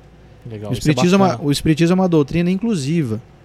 Ele chama os irmãos de qualquer religião para estarmos juntos, numa corrente do bem. Somos todos filhos de Deus, filhos do mesmo Pai. Então não existe privilégio para espírita. O espírita não é melhor que ninguém. O espírita não pode fazer diferenciação de raça, de cor, de credo, sabe, de, de, de- opção sexual. O espírita tá, ele tá para agregar. O espiritismo é uma, é uma doutrina agregadora. Ela deseja unir um dia todos os religiosos em torno de uma mesmo, mesmo ideal que vai ser Legal. a fraternidade. Entendi. O... o pessoal tem uma ideia, assim, e até pra mim também, né, que já assisti. Aquele filme O Nosso Lar lá, do... do, do- que é desse André, né? Do O André, Luiz, André exatamente, Luiz. espírito André Luiz. Tem é, muita... Tem relação, assim, com, com o que é difundido no, no, no- no espiritismo? Sim, sim. Então, é, obviamente, todo, todo filme ele traz muito menos elementos que é, é contido no livro. Né? Então, se você lê o livro chamado Nosso Lar, você vai encontrar muito mais riqueza de detalhes, que é, é impossível de se reproduzir num filme. Num Por filme de exemplo, duas horas só? É, por exemplo, duas horas. Para poder reproduzir um, um, um livro inteiro, você teria que fazer um filme de 50 horas Uhum. para pegar todos os detalhes, né? Mas ele traz todos os elementos que são fidedignos ao que foi orientado mesmo, da, da vida no mundo espiritual, de como é que acontece quando você desencarna. Se você desencarnar como André Luiz, numa condição precária, né? se você era uma pessoa que vivia na indiferença, vivia no egoísmo, na, vamos dizer assim, nos prazeres mundanos, quer dizer, o que acontece com você? Né? Você degradou seu corpo, É morreu. muito interessante esse filme. hein? Então mostra a lei de causa e efeito, né? Sim. Que como eu falei há pouco, você não cuida bem do seu corpo, É como se fosse um suicídio. sim, você se suicida indiretamente. É, eu achei interessantíssimo isso que me impactou, cara. Então, uma pessoa que tem uma vida de excesso, que fuma demasiadamente, Sim. que bebe, que usa droga, ela automaticamente, a longo prazo, ela tá se Está suicidando. suicidando a, a prestação, A a prestação. longas prestações, né? E às vezes a Exatamente. pessoa aponta, tem muito isso na sociedade, né? Ah, fulano se jogou da janela, se matou. Uhum. Mas às vezes a pessoa tá se matando diariamente ali e não, não, não é. sabe ou não quer tomar consciência E a disso, pessoa né? às vezes se mata também não só por viciações físicas, mundanas, materiais, químicas. Às vezes a pessoa se suicida através da tristeza repetida, de uma linha de Hum. pessimismo, a pessoa muito excessivamente criteriosa para poder julgar as pessoas, vive sempre cercada de, de sintonias equivalentes. Então, um indivíduo muito é, pessimista, muito implacável, que não perdoa ninguém, tudo tem que ser do jeito que ele quer, sabe? Muito criterioso excessivamente, ele afasta as pessoas. Ele morre de solidão, sabe? Entendi. Morre por viciações morais, né? Morais. Ele Entendi. desencarna antes do tempo, porque ele vai ficando sozinho, aí um dia ele fica doente, aí ele não tem ninguém para poder dar um aconselhamento, ó, vamos ali no médico, vamos ali, porque ele não desenvolveu fraternidade, ninguém suporta viver com ele. Aí ele fica sozinho, porque ele plantou isso. Então ele morre antes do tempo, desencarna antes do tempo. Poderia viver mais uns 10 anos. Então a pessoa fraterna, ela tem um elo, ela tem, ela tem uma corrente de- do bem em volta dela. De encarnados, né, como nós aqui, e de desencarnados. Você forma amizade no mundo espiritual. Mesmo encarnado. Sim, porque, por exemplo, eu estou conversando com você aqui. Você tem o teu benfeitor que está aí. Eu tenho o meu. O Odair tem o dele ali. Hum, Se eu sou gentil contigo, se nós temos um bom papo, que teu, o teu benfeitor se simpatiza comigo. Então já é um amigo a mais que eu tenho no mundo espiritual. mesmo pessoa tendo outra religião, Não importa. não importa. A religião são rótulos que a humanidade criou. Quer dizer, são linhas de pensamento diferentes, mas um dia todo mundo vai descobrir que somos todos iguais. Todos estamos caminhando com o mesmo objetivo e com o mesmo destino. E o que é o benfeitor?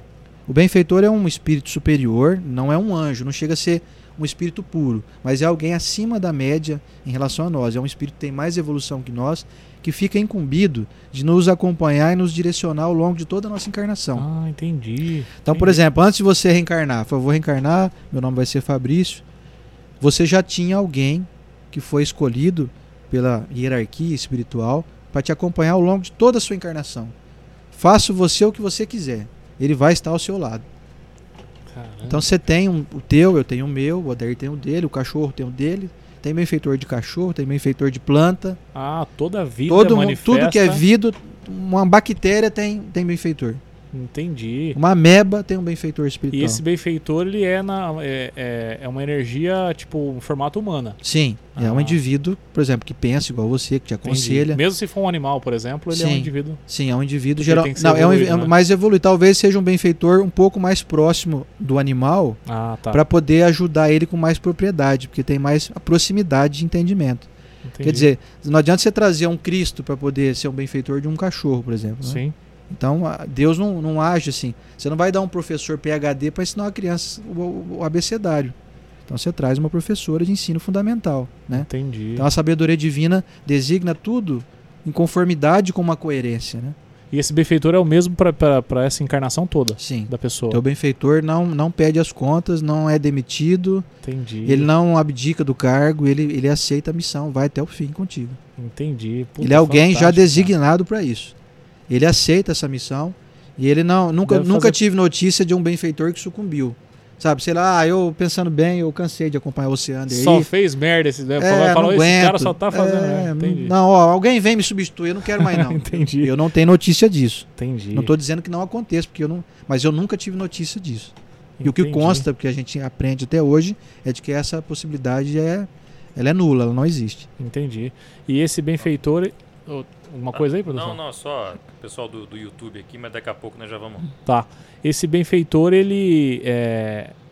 Eu imagino. Bom, você vai explicar, né? Eu não... Faz parte do processo evolutivo dele acompanhar essa encarnação. Sim, tá- ele também está Ah, em processo É a evolutivo, missão dele. porque ele está em trabalho, ele está trabalhando. Todo mundo que Entendi. trabalha está evoluindo. Então, ele, é obviamente que ele não, se, ele não se ocupa exclusivamente de estar conosco 24 horas por dia. Ele tem também os afazeres dele, mas em certos momentos ele nos acompanha. Agora, por exemplo, ah, em momento do sono, eu estou dormindo, o benfeitor fica do meu lado ali, do lado, esperando eu acordar? Não. Ele vai fazer outras coisas também. Sim. Ele é um espírito evoluído, ele vai se encontrar com as pessoas que ele ama. Ele, tipo assim, momentaneamente, agora o Sander está em desdobramento, ele está dormindo, o corpo está dormindo, o espírito dele está aí, por exemplo, está fazendo um curso no mundo espiritual, ou está indo brigar com alguém, sei lá o quê, porque a gente, em desdobramento, a gente vai para onde a gente tem afinidade moral, né?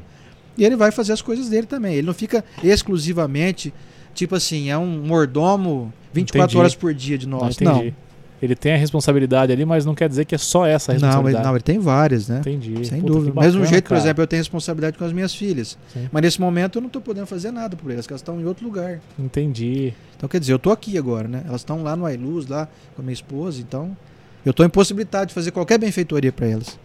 A, Mas- pessoa, a pessoa, então, que desenvolve a mediunidade, ela deve ser, os primeiros sinais deve ser através dessa. Dessa conexão, Dessa dessa conexão. sensibilidade. Você começa a perceber, por exemplo, certas coisas que parece que vem na tua cabeça que não são então, tuas. que não são tuas. É. Sabe? Ah, E geralmente essa comunicação, ela é bem sutil. Você pensa que são coisas que vêm da sua cabeça, sabe? Então, por exemplo, você pensa assim, nossa, por exemplo, de vez em quando acontece, já aconteceu comigo, deve acontecer com você também. Você olha assim, por exemplo, uma ponte e pensa assim, o que que será que acontece se meu carro cair naquela ponte ou eu jogar meu carro ali? Né, já, não sei se você já pensou isso. Quer dizer, são ideias, às vezes são espíritos que querendo implantar isso na nossa cabeça para ver se a gente faz aquilo. já Só que você- aconteceu comigo. Só que você pensa que é tua coisa da tua cabeça. Eu nunca tive nenhuma ideia suicida, né? Graças a Deus até hoje. Mas assim, você já pensou, por exemplo, mal de alguém que você olha e fala assim, ah, que cara mais estranho, esquisito. Às vezes é um pensamento de alguém que está ao teu lado, te Tá do lado. acompanhando, que não gosta daquela pessoa. Então são vários sentidos. Ou, ou então você pensar assim, por que, que você não vai no shopping hoje? Não é estranho eu falar comigo mesmo, você? Quer dizer, se está falando você vai no shopping hoje, é sinal que alguém está é falando alguém comigo. que tá falando. É. Que nem você, André, por que, que você não vai lá? Sai daqui e vai lá na pizzaria agora, por exemplo. Talvez seja uma sugestão de alguém que queira que eu fique mais gordinho um pouco, né? Então, assim, dá pra gente Entendi. perceber alguns sinais. Ou então tem uns casos mais é, comuns, a pessoa sente influenciações, sente calafrios, sente presença, parece que tem alguém aqui Presença comigo. física. Sim, Entendi. dá a impressão que tem alguém aqui, mas eu não tô vendo, eu olho assim. Ou então eu tô sentindo um cheiro diferente, sabe? Parece que tem um cheiro estranho. Ah, tem várias tem- percepções do Sim, sentido físico nosso. Físico também. A pessoa Entendi. sente, mas é tudo sentido assim, não é um cheiro que se alguém chegar perto vai sentir. Não, é você que. É a pessoa que sente, porque ela tá na sintonia daquele espírito. Entendi. Então Tá tem gente que sente cheiro de energia. perfume. Minha mãe mesmo, quando minha avó desencarnou, a mãe dela no caso, minha mãe foi recebida por cheiro de perfume. Pra ir lá ver o corpo da minha avó, né, falecido na cama, que ela morava com a gente. Então minha mãe foi presenteada pela espiritualidade, que quis dizer com o perfume, olha, tá tudo bem, nós estamos cuidando dela. Ela Entendi. partiu pro lado de cá, mas nós estamos aqui, nós gostamos dela, pode ficar tranquila. E minha mãe ficou super bem, minha mãe era filha única, você imagina. Sei lá ver a sua mãe desencarnada, né? Então trouxeram um conforto, um alívio muito grande para ela. Entendi. Quer dizer, é um sinal mediun, cara. mediunidade da minha mãe. Porque depois eu cheguei logo em seguida, ela foi me chamar, na época eu morava com ela. Eu era solteiro na época, isso foi no ano 2003. Eu cheguei lá, eu não senti cheiro nenhum. Não tinha perfume nenhum para mim. Porque a minha percepção não, não conseguia equalizar com aquela condição. Entendi. É, Já aconteceu comigo. Acontece, na verdade, muitas vezes. Eu tenho o hábito de meditar todo dia de manhã, ao acordar, né? Eu medito Excelente. sobre as coisas do dia, sobre as coisas da vida, e muitas vezes uma meditação tão profunda que eu confundo com o sono. Uhum. E às vezes eu medito sobre situações que eu, eu preciso resolver ou fazer, só que eu não acabo não meditando na- na- na- no caminho. Como é que o caminho? Só, só medito com aquela situação já feita, né? Aí do Sim. nada, às vezes durante o dia, não na hora, durante o dia ou às vezes no outro dia, de repente surge a ideia de como que você vai fazer aquilo na cabeça. Como surge vai- do nada. Como vai percorrer aquele caminho. Aquele caminho. É. Exatamente. São intuições que você recebe, são instruções que você pede o auxílio. Se você sintonizar equalizar o pensamento com aqueles que querem te ajudar, ou aquele, no caso, o seu benfeitor, ou algum espírito amigo, como você falou aí, talvez um parente desencarnado, por exemplo, teu pai, a sua mãe que já faleceu, se eles tiverem essa condição, esse nível evolutivo, eles podem vir e te intuir, trazer soluções. Quantas vezes você vai dormir com um problema e acorda com a Com solução? a solução. Pois É, é. acontece muito São isso. os, os encontros espirituais durante o desdobramento do sono. E tem também as influenciações que estão ocorrendo aqui agora. Por exemplo, você acha que tudo isso que eu estou falando aqui, eu estou sozinho falando? Não. Seria impossível para mim. Não que o que eu esteja falando eu estou achando que é muito relevante, eu estou aqui dando uma de prepotente, dizendo que o que eu estou falando aqui é sensacional. Não, não é isso. Eu estou dizendo assim, eu não sou capaz de fazer nada sozinho. Né? Agora, nesse momento mesmo, se não tivesse o Odair cuidando ali da transmissão, como é que você ia fazer isso? Sim. E eu também não ia conseguir fazer isso. Todos nós precisamos uns dos outros.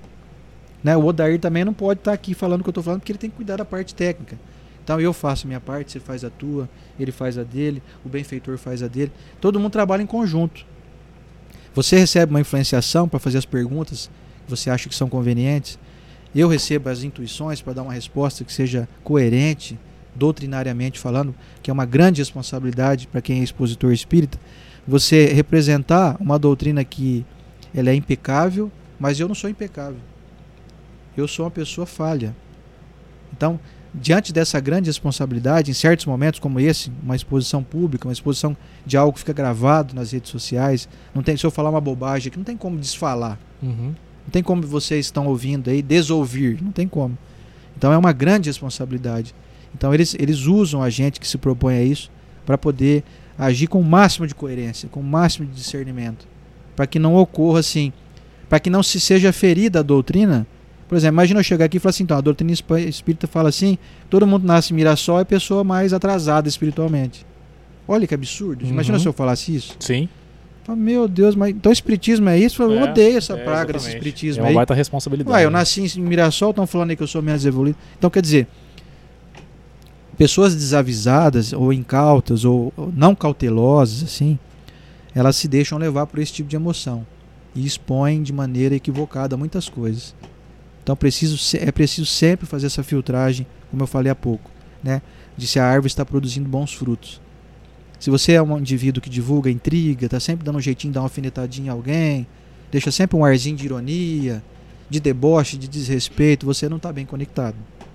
Você Show. é alguém que está assim, equivocadamente, e está obsediado e não está percebendo, ou seja, está sofrendo influenciação de obsessores que te usam e brincam com você para te ridicularizar, para te transformar alguém assim que usa, por exemplo, até uma, um ensinamento doutrinário, mas de uma maneira deturpada, sabe? Uhum. Uma maneira repleta de ruídos, de interferências equivocadas. Entendi. É uma é muito interessante. isso. Entendi. E esse, esse, esse indivíduo, rapaz, da produção, eu vou passar pra você já aí, porque senão eu. Eu tô na É. Disneylandia das informações aqui, É, cara. tem Tô absorvendo tanto conhecimento aqui, se a que. gente consegue fazer um bate, Tá. né, um bate Ó, rápido deixa eu aqui. só então passar pra ele, é, fazer essa pergunta pra ele. É, a pessoa então que tem essa. que tá sob influência desses obsessores. É, no, ele, no centro ele consegue resolver esse problema? Se ele for lá no Consegue, centro, procurar o consegue. centro e tal? Então, um grande mito que algumas pessoas acreditam ainda é de que você indo ao centro vai acontecer um tipo de mágica. Você vai ter, vai entrar lá na porta da esperança, sabe? Ou entrar na fonte da juventude, entra velhinho, sai novinho, lembra aquela Vai ter a história? resolução encapsulada. Chegou lá, automaticamente eu tô no centro espírita, eu tô já pronto, apto a me livrar de todos os obsessores. Essa é uma crença não muito incomum Uhum. mas não é bem assim que funciona. O centro espírita é um local onde nós nos reunimos para estudar e aprender a como nós direcionarmos a nossa vida. Então, por exemplo, se eu vou no centro, vamos supor que houvesse a possibilidade de que esse fato fosse real. Eu chego lá, é a fonte da juventude. Chego lá encapetado, entro lá numa salinha, o pessoal dá uns passos em mim, eu saio de lá flutuando. Agora eu sou uma pessoa boa. Se isso fosse real, a pessoa seria boa sem ter mérito. Porque ela, ela, ela foi, foi infundido nela uma energia que transformou ela quase que em um robô pré-programado, então, para ser bom daqui em diante. Se isso fosse real. Agora vamos supor que fosse um outro caso. A pessoa vai lá, cheia de obsessores, cheia de influências negativas, malignas, e ela é limpada. Vai, vamos jogar um detergente nela lá, um desinfetante espiritual. Ela sai limpinha de lá. Só que ela conservando as mesmas viciações, as mesmas viciações morais, ela vai sair dali, longe da influência positiva do centro, e ela vai continuar se contaminando. Às vezes com ira, com pessimismo, com lamúria, com, sabe, reclamações infinitas. A pessoa que não vê o bem em nada, briga com todo mundo com facilidade. Melindre excessivo, vivo melindrado, acho que todo mundo está me perseguindo, todo mundo não gosta de mim. Então, aí ela vai atrair de novo os malfeitores em volta dela. Entendi. Então a pessoa precisa ir ao centro com a compreensão que lá é um local que você vai aprender a viver. Você vai aprender a tomar novas atitudes, a desenvolver em você condutas morais que vão te tirar do patamar de influenciado para alguém que passa a não mais ser influenciado. Eu me elevo a minha sintonia moral, espiritual, e eu não sou mais alcançado por essa Hum. energia deletéria, essa energia perniciosa, né, que ninguém quer sofrer. Então o centro não é um local de mágica, é um local de estudo, de dedicação. Se você não estudar e você não começar a praticar o que você estuda, nada vai mudar na sua vida. Você pode até ir no centro tomar passe todo dia. Ah, e toda vez que eu tomo passe, tem uma sensação de que eu estou mais leve. Sim, é a infusão de energias, você vai receber. Só que aí você sai e continua tendo as- mesmas condutas. Você vai voltar no outro dia contaminado de A novo. mesma coisa. Entendi. Então você tem que aprender a não se contaminar. Essa é a proposta doutrinária. Você aprender a tomar as rédeas da sua vida e adquirir o merecimento de ter um nível evolutivo porque você se esforçou. Você chegar no centro, por exemplo, com a informação assim, é, eu descobri que eu sou muito nervoso, muito irritado, sabe? Eu vivo com dor no estômago, eu vivo, sabe, me sentindo assim, qualquer coisa me irrita, mas eu tô aprendendo no centro que isso faz mal para mim. Então eu vou preciso melhorar isso, eu preciso ser menos irritado. E aí no dia a dia, então tá bom, aprendeu isso no centro, beleza? Vai a campo agora, vai para tua casa, vai lidar com a tua família, vai lidar com o patrão, com o funcionário, vai lidar com o trânsito e vai trabalhar isso. Com as mesmas circunstâncias que antes me irritavam, hoje não vão me irritar mais, porque eu aprendi que eu estou vivendo um mundo cheio de imperfeição. As pessoas não estão aqui para me servir. Ninguém é obrigado a seguir a minha cartilha, então eu me irrito menos. Aí meu estômago melhora, minha sintonia melhora. Então aí eu ganho, entre aspas, uma proteção espiritual, mas é porque eu conquistei através do meu esforço. Eu me comprometi a não ser mais alguém que irrita facilmente. Entende? Entendi. entendi. Então no centro você vai aprender isso. Agora você vai 30 anos, 50 anos no centro e você só sabe, mas não aplica. Não aplica no seu dia a dia, não vai resolver Você nada. está estacionado. Entendi. E tem gente Perfeito. que vai lá numa semana, fala, nossa gente, entendi isso aqui, vou fazer isso, preciso ser mais gentil. Aprendi lá que eu tenho que perdoar mais, eu tenho que ser mais generoso, eu tenho que sorrir mais, eu tenho que ser mais grato pela minha vida. Numa semana o cara às vezes evoluiu mais do que o outro tá lá 50 anos. 50 anos, entendi. Entende? Entendi, perfeitamente. Então não existe assim uma uma, aplicação. uma escalada hierárquica, uma escalada assim de tempo. Não, se você não tiver pelo menos 10 anos, você não evoluiu nada, quer dizer, você evoluiu pouco. Não, isso não existe. Se você não aplicar, não vai Tem resolver gente que nada. vai no centro lá, você fala, o cara tá pronto, já chegou semana passada. O cara tá 10. Legal. E tem gente que tá lá, gente, nossa. Às vezes tá capengando, não tá lá faz 40 anos e tá lá tratando os outros mal, sabe? Entendi. Tá lá agindo com indiferença, sendo rabugento, né? A gente encontra isso. Não aplicando o ensinamento. É, a pessoa Entendi. vive lá junto, às vezes, com alguém que tem uma grande proeminência, uma grande uma elevação espiritual, mas a pessoa não pega muito, não pega pra ela, Entendi. sabe? Ela não consegue aplicar aquilo. Produção, manda pergunta aí. Vamos lá. A primeira, a primeira é minha mesmo. A gente podia abusar aqui do nosso, do nosso companheiro, se tem a já tá até abusando já. Se tem a possibilidade, né? Porque assim, a audiência tá muito boa, talvez uma pessoa tá em casa é, esperando uma palavra de conforto. Tem a possibilidade, ô Sandra, de você fazer uma prece pra gente ao final do, do Mas podcast? claro, poxa, essa é uma honra Show muito grande. Que legal. Você sabe que é um negócio interessante esse negócio de prece, Odair, Pois que muitas pessoas são convidadas a fazer prece e elas têm um receio, falam, ah, mas eu não sei fazer prece direito, ou então, sabe, eu não sei se eu vou falar alguma coisa que não é conveniente e tal. É um receio disso da grande parte da população. Sim. E a prece é uma coisa que quando você faz, e faz de coração, faz com o teu coração aberto, pode ser com o linguajar mais simples que existe. É uma coisa que te dá uma oportunidade de você receber uma grande energia boa. Então você dar um passe a alguém é muito melhor do que você tomar o passe. Você fazer uma prece é muito melhor do que você receber uma prece. Porque você está em franco trabalho de produtividade no bem. Isso é muito relevante. Não negue jamais de fazer uma prece por alguém. Se alguém te pedir, Legal. por favor, ô Fabrício, faz uma prece para nós aqui. Não entre nessa de, ah, mas o que, que vão pensar? Será que a minha prece vai ser boa? Não, faça, faça com o teu coração.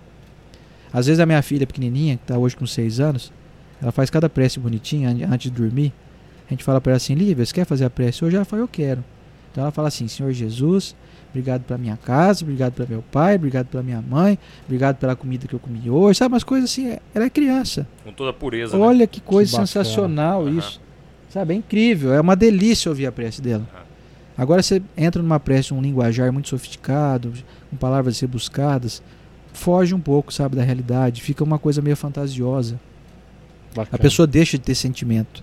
Ela quer às vezes mais demonstrar uma intelectualidade do que qualquer do coisa. que o- a finalidade mesmo da prece, né? Sim, É fazer a interessante. prece é o mínimo. Então, É pra pessoal- fazer agora, Odair, já? Ah, ao final, né? Ah, no final? Ser, ao Beleza. Final, ao final a gente faz, Pode. pessoal. Sim, fica aí sim, sim. É, até as final- três e meia da manhã eu tô É, liberado gente hoje. Pra que- tão cedo? A gente Não, tá abusando do tempo do convidado hoje Pra aqui, que tão Odair. cedo? Ah, deu trabalho pra trazer ele. Então, Ah, ele entendi. Não, Ele vambora. que fica Querendo- até uma hora da manhã, dá trabalho. Eu não. tô tranquilo. Eu durmo tarde, viu? Eu, não, eu, não, eu durmo tarde e acordo cedo todo dia.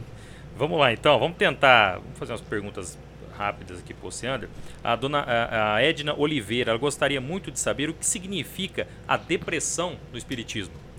É uma, é, uma, é uma questão muito complexa de responder em poucas palavras também. É. Porque a, um indivíduo deprimido, ele sofre de uma doença da alma, né? Ele, ele, então tem vários fatores, né? Tem a pessoa, às vezes, que tem uma tendência já de longas encarnações, de várias encarnações, a ter essa doença, a cultivar ela ao longo de milênios, né? Tem as pessoas que estão ocasionalmente é, deprimidas e depois saem da depressão, né? Com, com uma relativa facilidade. Mas é Edna, né? Você falou? Isso, isso. Ô, Edna, não existe uma receita pronta, não existe uma resposta assim objetiva. Ó, você tem depressão porque aconteceu tal coisa. Isso não existe. Não tem como saber claramente. É preciso estudar o histórico da pessoa, ver como é que foi a criação dela, como é que ela foi, se ela foi amada quando era criança, sabe? Se ela foi muito amada, mesmo assim tem depressão, precisa ver quais foram as facilidades que ela teve, que muita facilidade na vida tem uma tendência de tornar a pessoa frágil emocionalmente, sabe? Por exemplo, filho uhum. de gente rica, tem tudo na mão. Sim para tudo, sempre teve sim, tudo que queria. Aí chega no mundo, cai no mundão, né? Porque a pessoa não fica só enclausurada dentro da família recebe um não de uma namorada, um não de um, de um namorado, aí a pessoa entra em depressão. Nunca ouvi não, não na sabe vida. lidar com a frustração. Então tem casos assim, tem casos patológicos assim de trazem uma herança, vamos dizer assim, eles, a medicina reconhece só o que é palpável, né? Sim. Então, ah, isso é genético, a pessoa geneticamente é assim. Mas espiritualmente é o que impôs a genética. A pessoa tr trouxe essa bagagem que ela foi imprimida no corpo físico, então a medicina encara como algo genético. Então tem várias causas, não dá para ter uma resposta objetiva e clara. Mas basicamente, assim, aos nossos irmãos que estão aí em processo deprimido, e a gente tem contato com vários deles, eu lido com isso também o dia inteiro, com a minha profissão, né, como fisioterapeuta, acupunturista. E a gente sempre recomenda que a pessoa vá ao centro, vá tomar passe, sabe? Busque o lado espiritual, né? Buscai primeiro o reino de Deus e tudo mais vos será acrescentado, disse Jesus, né? Então buscar mais essa parte religiosa. Se você é católico, frequente mais a igreja. Vai conversar com o padre, troca uma ideia com o padre. Se você é protestante, vai conversar com o pastor, você vai conversar com algum diácono, alguém que você confie. Se você é espírita, vai lá na casa espírita, conversa com uma pessoa lá que você sente confiança, né? Quer dizer, tente não, não se fechar mais Isso. do que a doença. Exatamente, né? porque senão ela vai ficando assim, cada vez você vai se encasulando mais, Sim. fica mais difícil sair daqui. Pior, né? É. Então é isso. Mas não existe uma resposta pronta, né? Até porque também não é a minha formação como Sim. psicólogo, né? Já entrando na área científica da doutrina, que um dos pilares da doutrina é a ciência, né? Ciência, filosofia e religião.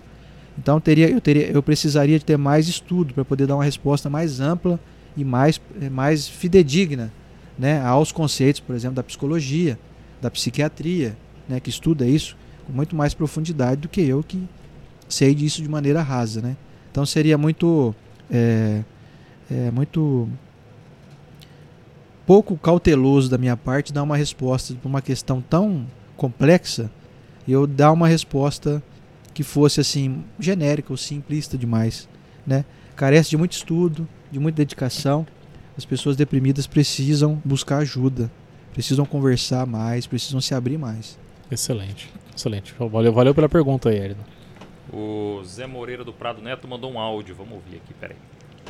Boa noite. É, eu queria saber também, Odair, é, se você tem um médium que faz, a, faz as cartas, né, psicografia, é, ele estando na reunião, é, a carta escrita é, direcionada a você, como que ele fica sabendo que é para você, se você está ali na plateia, esperando a, a, a sua vez? É, isso é intuitivo? Como que é que é percebido isso? Boa pergunta. É, o médium em psicografia, alguns deles ficam em transe, em processo absolutamente de transe. Então eles são apenas máquinas que usam, aceitam que o seu corpo seja usado pelos espíritos para poder escrever uma carta, por exemplo. E geralmente eles assinam. Então o espírito assina, ó, por exemplo, você é Ander Vesk, né? Se um dia eu tiver desencarnado, mandar uma comunicação para o Fabrício. Então você vai saber que fui eu. Aí alguém vai falar assim: tem alguém aqui que conhece um Oceander Vesk? Ou então eu vou mandar a comunicação, eu que não sou bobo, já vou mandar escrito antes, ó, para o Fabrício. Hum. Aí eu falo: Fabrício, meu amigo, estou aqui no mundo espiritual, ó trago boas notícias, estou aqui com o pessoal, tem gente bacana e tal. Assinado Oceano Dervisc. Então é muito fácil, né? O, Entendi. Os espíritos são, eles, eles, eles, não, eles não vão ficar deixando o médium ficar aí perdido, né? Entendi. Eles assinam as cartas e eles dizem para quem, quem, no caso, quem que é o destinatário, né? Show de bola. Mais uma aqui, a Mi Barbosa está perguntando É, poderia perguntar sobre o homossexualismo no processo evolutivo. Esse é um resgate somente daquele espírito ou dos pais também? É um resgate coletivo, né? Um resgate dos dois. Na verdade, a, a homossexualidade não é uma punição, não é uma condição assim de que a pessoa está, por exemplo, espiando, não é uma, como se fosse um castigo. Muito pelo contrário. Ela, a, pessoa vem com essa condição, na maioria dos casos, porque ela traz uma tendência. Por exemplo, eu, eu, eu talvez tenha reencarnado muitas vezes nas últimas encarnações como homem. E aí venha uma necessidade de eu reencarnar como mulher para adquirir outras virtudes. Mas eu às vezes não consegui ainda me despir de ser homem. Então às vezes eu venho, reencarno num corpo feminino, mas com características masculinas. Então não significa a pessoa é inferior ou que ela cumpre alguma expiação. Eu acho que o que existe mesmo é uma busca da sabedoria divina para que todos aprendamos uns a conviver com os outros, de acordo com as suas características. Então, o indivíduo que vem numa característica de homossexual, ele é alguém que precisa de muito respeito da parte de todos. Porque, como ele é, vamos dizer assim, é, numeralmente falando, ele, ele, ele, existem menos homossexuais, a tendência é dos demais né, agredirem ou agirem com indiferença ou, ou agirem com a chamada homofobia. Então isso é algo para poder então esses que estão em torno trabalhar em si de respeito, sabe? De olhar o outro como um irmão carente, como todos somos. Quer dizer, só porque eu sou heterossexual, eu venho nessa condição de heterossexual, significa que eu posso então apontar o dedo na cara de quem não é? Não, não podemos fazer isso. Tem que haver respeito entre todos nós. Então eu acho que é isso que me encanta na doutrina. Você nunca vai ouvir, uma, ouvir ou, ou ler um aconselhamento que fuja dessa linha de respeito, de gentileza, sabe, de, de tolerância. Se você não consegue respeitar então muito, se você não consegue gostar, então pelo menos tenha tolerância, respeite, fique quieto, sabe? Deixa a pessoa viver a vida dela, viver a sexualidade dela. Ela também está em busca de se equalizar, de se encontrar, de trazer elementos. Isso vale até para os heterossexuais. Eu conheço vários homossexuais, amigos meus, são pessoas extremamente equilibradas na sua sexualidade, na sua convivência com seus parceiros. E eu conheço heterossexuais perturbados, sabe? Promíscuos. Sim. Sabe? Levianos na, na, na conduta da sua sexualidade. Sabe? Um cara tem uma esposa, mas está com três namorados aí por fora e vice-versa. Quer dizer, então, nós temos que é, estar em busca de resolver as problemáticas do ser humano, independente se ele é heterossexual ou homossexual. Pouco importa isso. É. Né? O que, que a pessoa, o que, que nós temos a ver com as preferências que a pessoa tem ou os gostos que ela traz já embutidos no seu espírito, por conta dessa dessa continuidade que nós estamos hoje sendo fruto daquilo que a gente vem conquistando ao longo de milênios. Então é muito comum. Eu acredito que aqueles que são intolerantes com homossexuais já começam a se programar para virem numa encarnação com homossexuais também. Porque para você sentir na pele como que é duro sofrer preconceito, sofrer opressão, não ser aceito pela família, não ser aceito pela sociedade, isso tem que acabar. Entende? Excelente. O que nós combatemos é sempre o, o, erro, o excesso, que é a promiscuidade, que é a leviandade, sabe, que é a sexualidade, como a gente estuda, até trazido muito pela Igreja Católica, um dos sete pecados capitais, que é a luxúria, é a sexualidade de uma maneira desregrada, para trazer vantagens para a pessoa através do sexo, quer dizer.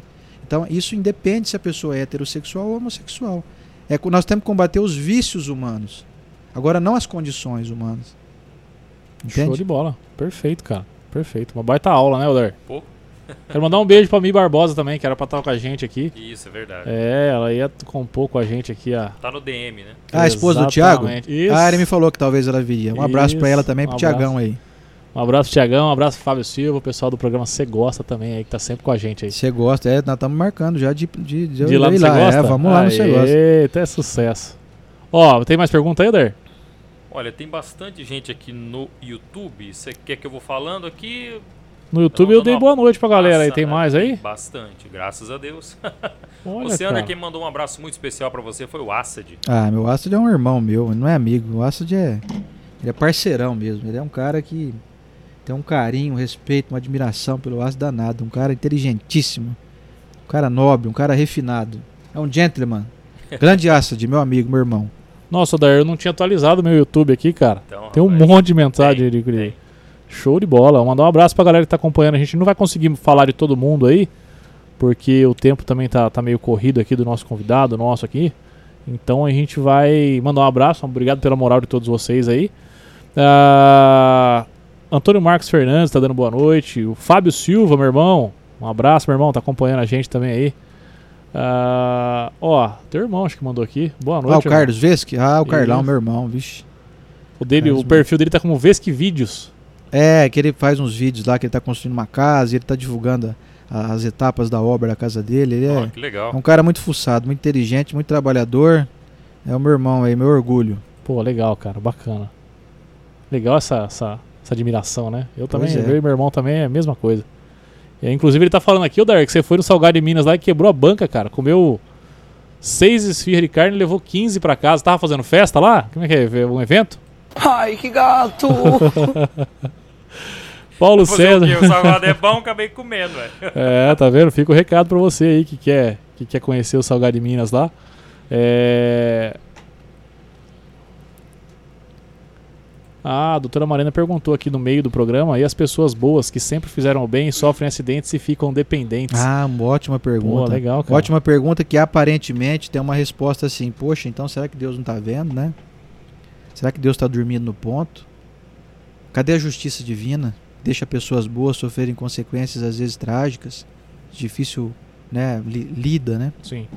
A resposta está na imortalidade do espírito. Né, A gente enxerga a vida agora como sendo a única e esse imediatismo nos cega para muitas questões. É preciso olhar a vida de um olhar mais amplo. A pessoa que hoje é boa e aparentemente não fez nada nessa existência para poder ter que passar por essa chamada expiação é alguém que cometeu um equívoco em outra encarnação ou às vezes em outras, às vezes em outras anteriores, sabe? Não na passada, mas na antepassada, na, na antes da antes da antes, da três, quatro encarnações atrás.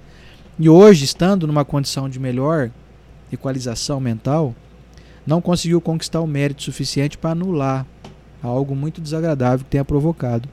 Então, o que não se explica numa encarnação tem resposta em outras Na encarnações. próxima, E a pessoa que está ali sofrendo por aquilo, ela, chamado subconsciente dela, ou processo espiritual de entendimento, tem consciência dos porquês. A gente que está aqui vivendo só o imediatismo do agora, não sabe explicar muita coisa. Mas para a sabedoria divina não existe injustiça e tudo tem explicação. Excelente. Rapaz, é, é impressionante. O pessoal aqui tá dando parabéns aqui de balde, viu, ô Sander? O pessoal gosta muito desse tema, desse assunto. E aqui a gente acabou meio que. A gente falou que ia falar de diversos assuntos aqui, né, produção? E acabou que explorou tudo você nessa parte. Tudo não, Poxa, é um pouco, legal, tem muito poxa. assunto aí. Ué, você falou aí que tu é fisioterapeuta? Sim, sou fisioterapeuta, exatamente. E qual que é o, o lance da acupuntura que você faz Ah, lá então, e tal? é legal falar disso também, que hoje, até o outro podcast que eu estava hoje da minha esposa lá, falei bastante sobre esse assunto, é a chamada acu- acupuntura auricular ou auriculoterapia, que são a colocação de cristalzinhos na orelha. Você deve ter visto já alguém andando na Uhum. rua com aqueles esparadrapinhos na orelha. Você pensa, será que a pessoa tá- tirou verruga da orelha, alguma coisa assim? Sim. Então são aqueles esparadrapinhos que e, e esses cristalzinhos que são colocados, o esparadrapo fica por cima para segurar eles ali, né? Eles fazem um trabalho de reequilíbrio energético do organismo de maneira geral. Então eu vivo Ah. disso já há muitos anos, né? Desde que me formei em 2005, tenho aí dedicado agora recentemente nos últimos oito anos para cá vivo exclusivamente dessa técnica que traz um monte de resultados fantásticos. Inclusive eu venho, eu atendo aqui em Mirassol, amanhã cedo eu tô aqui em Mirassol. Pô, que legal. Eu cara. atendo aqui de terça de manhã e de sexta de manhã. Daqui a... Então eu vou em Rio Preto, durmo e volto de novo. Daqui a pouco aqui é. Então eu ando a cidade inteira, Rio Preto, vou em Cedral, Badibacite, já atendi muito em Guapiaçu. Teve uma época que eu ia toda sexta-feira em Olímpia. Entendi. Então eu ando assim, minha função é ir até a casa da pessoa, ao trabalho e fazer a aplicação. E qual que é a principal queixa do pessoal que te procura? ah, assim? rapaz, ansiedade, dor na coluna.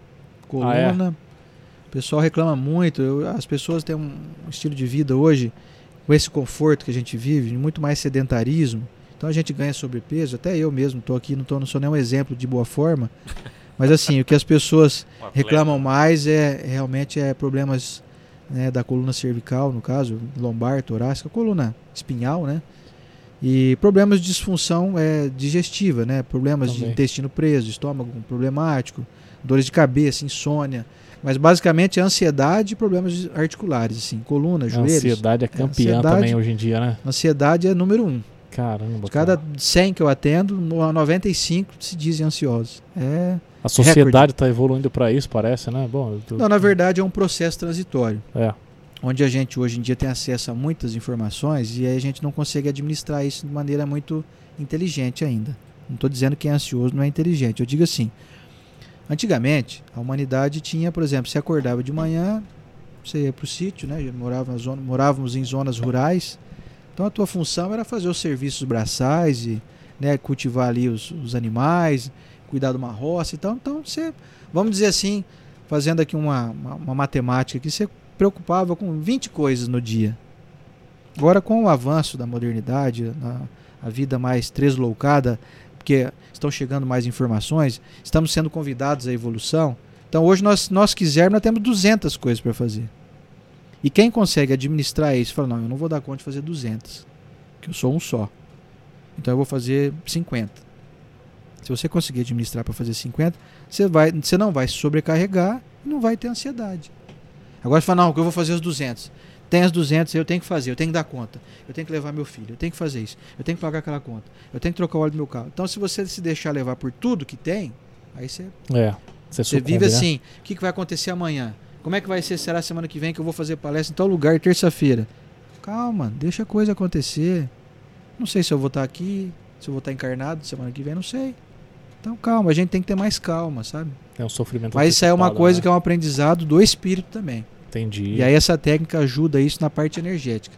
A pessoa fica energeticamente mais favorável a conseguir administrar melhor os seus pensamentos. E, consequentemente, diminuir a sua ansiedade também. Show de bola. Eu vejo que a gente é bombardeado por informação, ainda mais através de, de mídias sociais, cara, o tempo todo, né? Você acordou, abriu o teu telefone, tem um monte de notificação Sim, ali, é jornal, é esporte, Sim. é rede social. E hoje você tem que saber escolher que conteúdo você vai consumir, né? Porque se consumir tudo, acho que não sei se é o Cortella que fala que se você sofre. É... Puta, cara, eu vou ser daqueles caras que esquece a frase na hora, produção. se você sofre. É... an- Puta, é isso aí, deixa quieto, deixa quieto.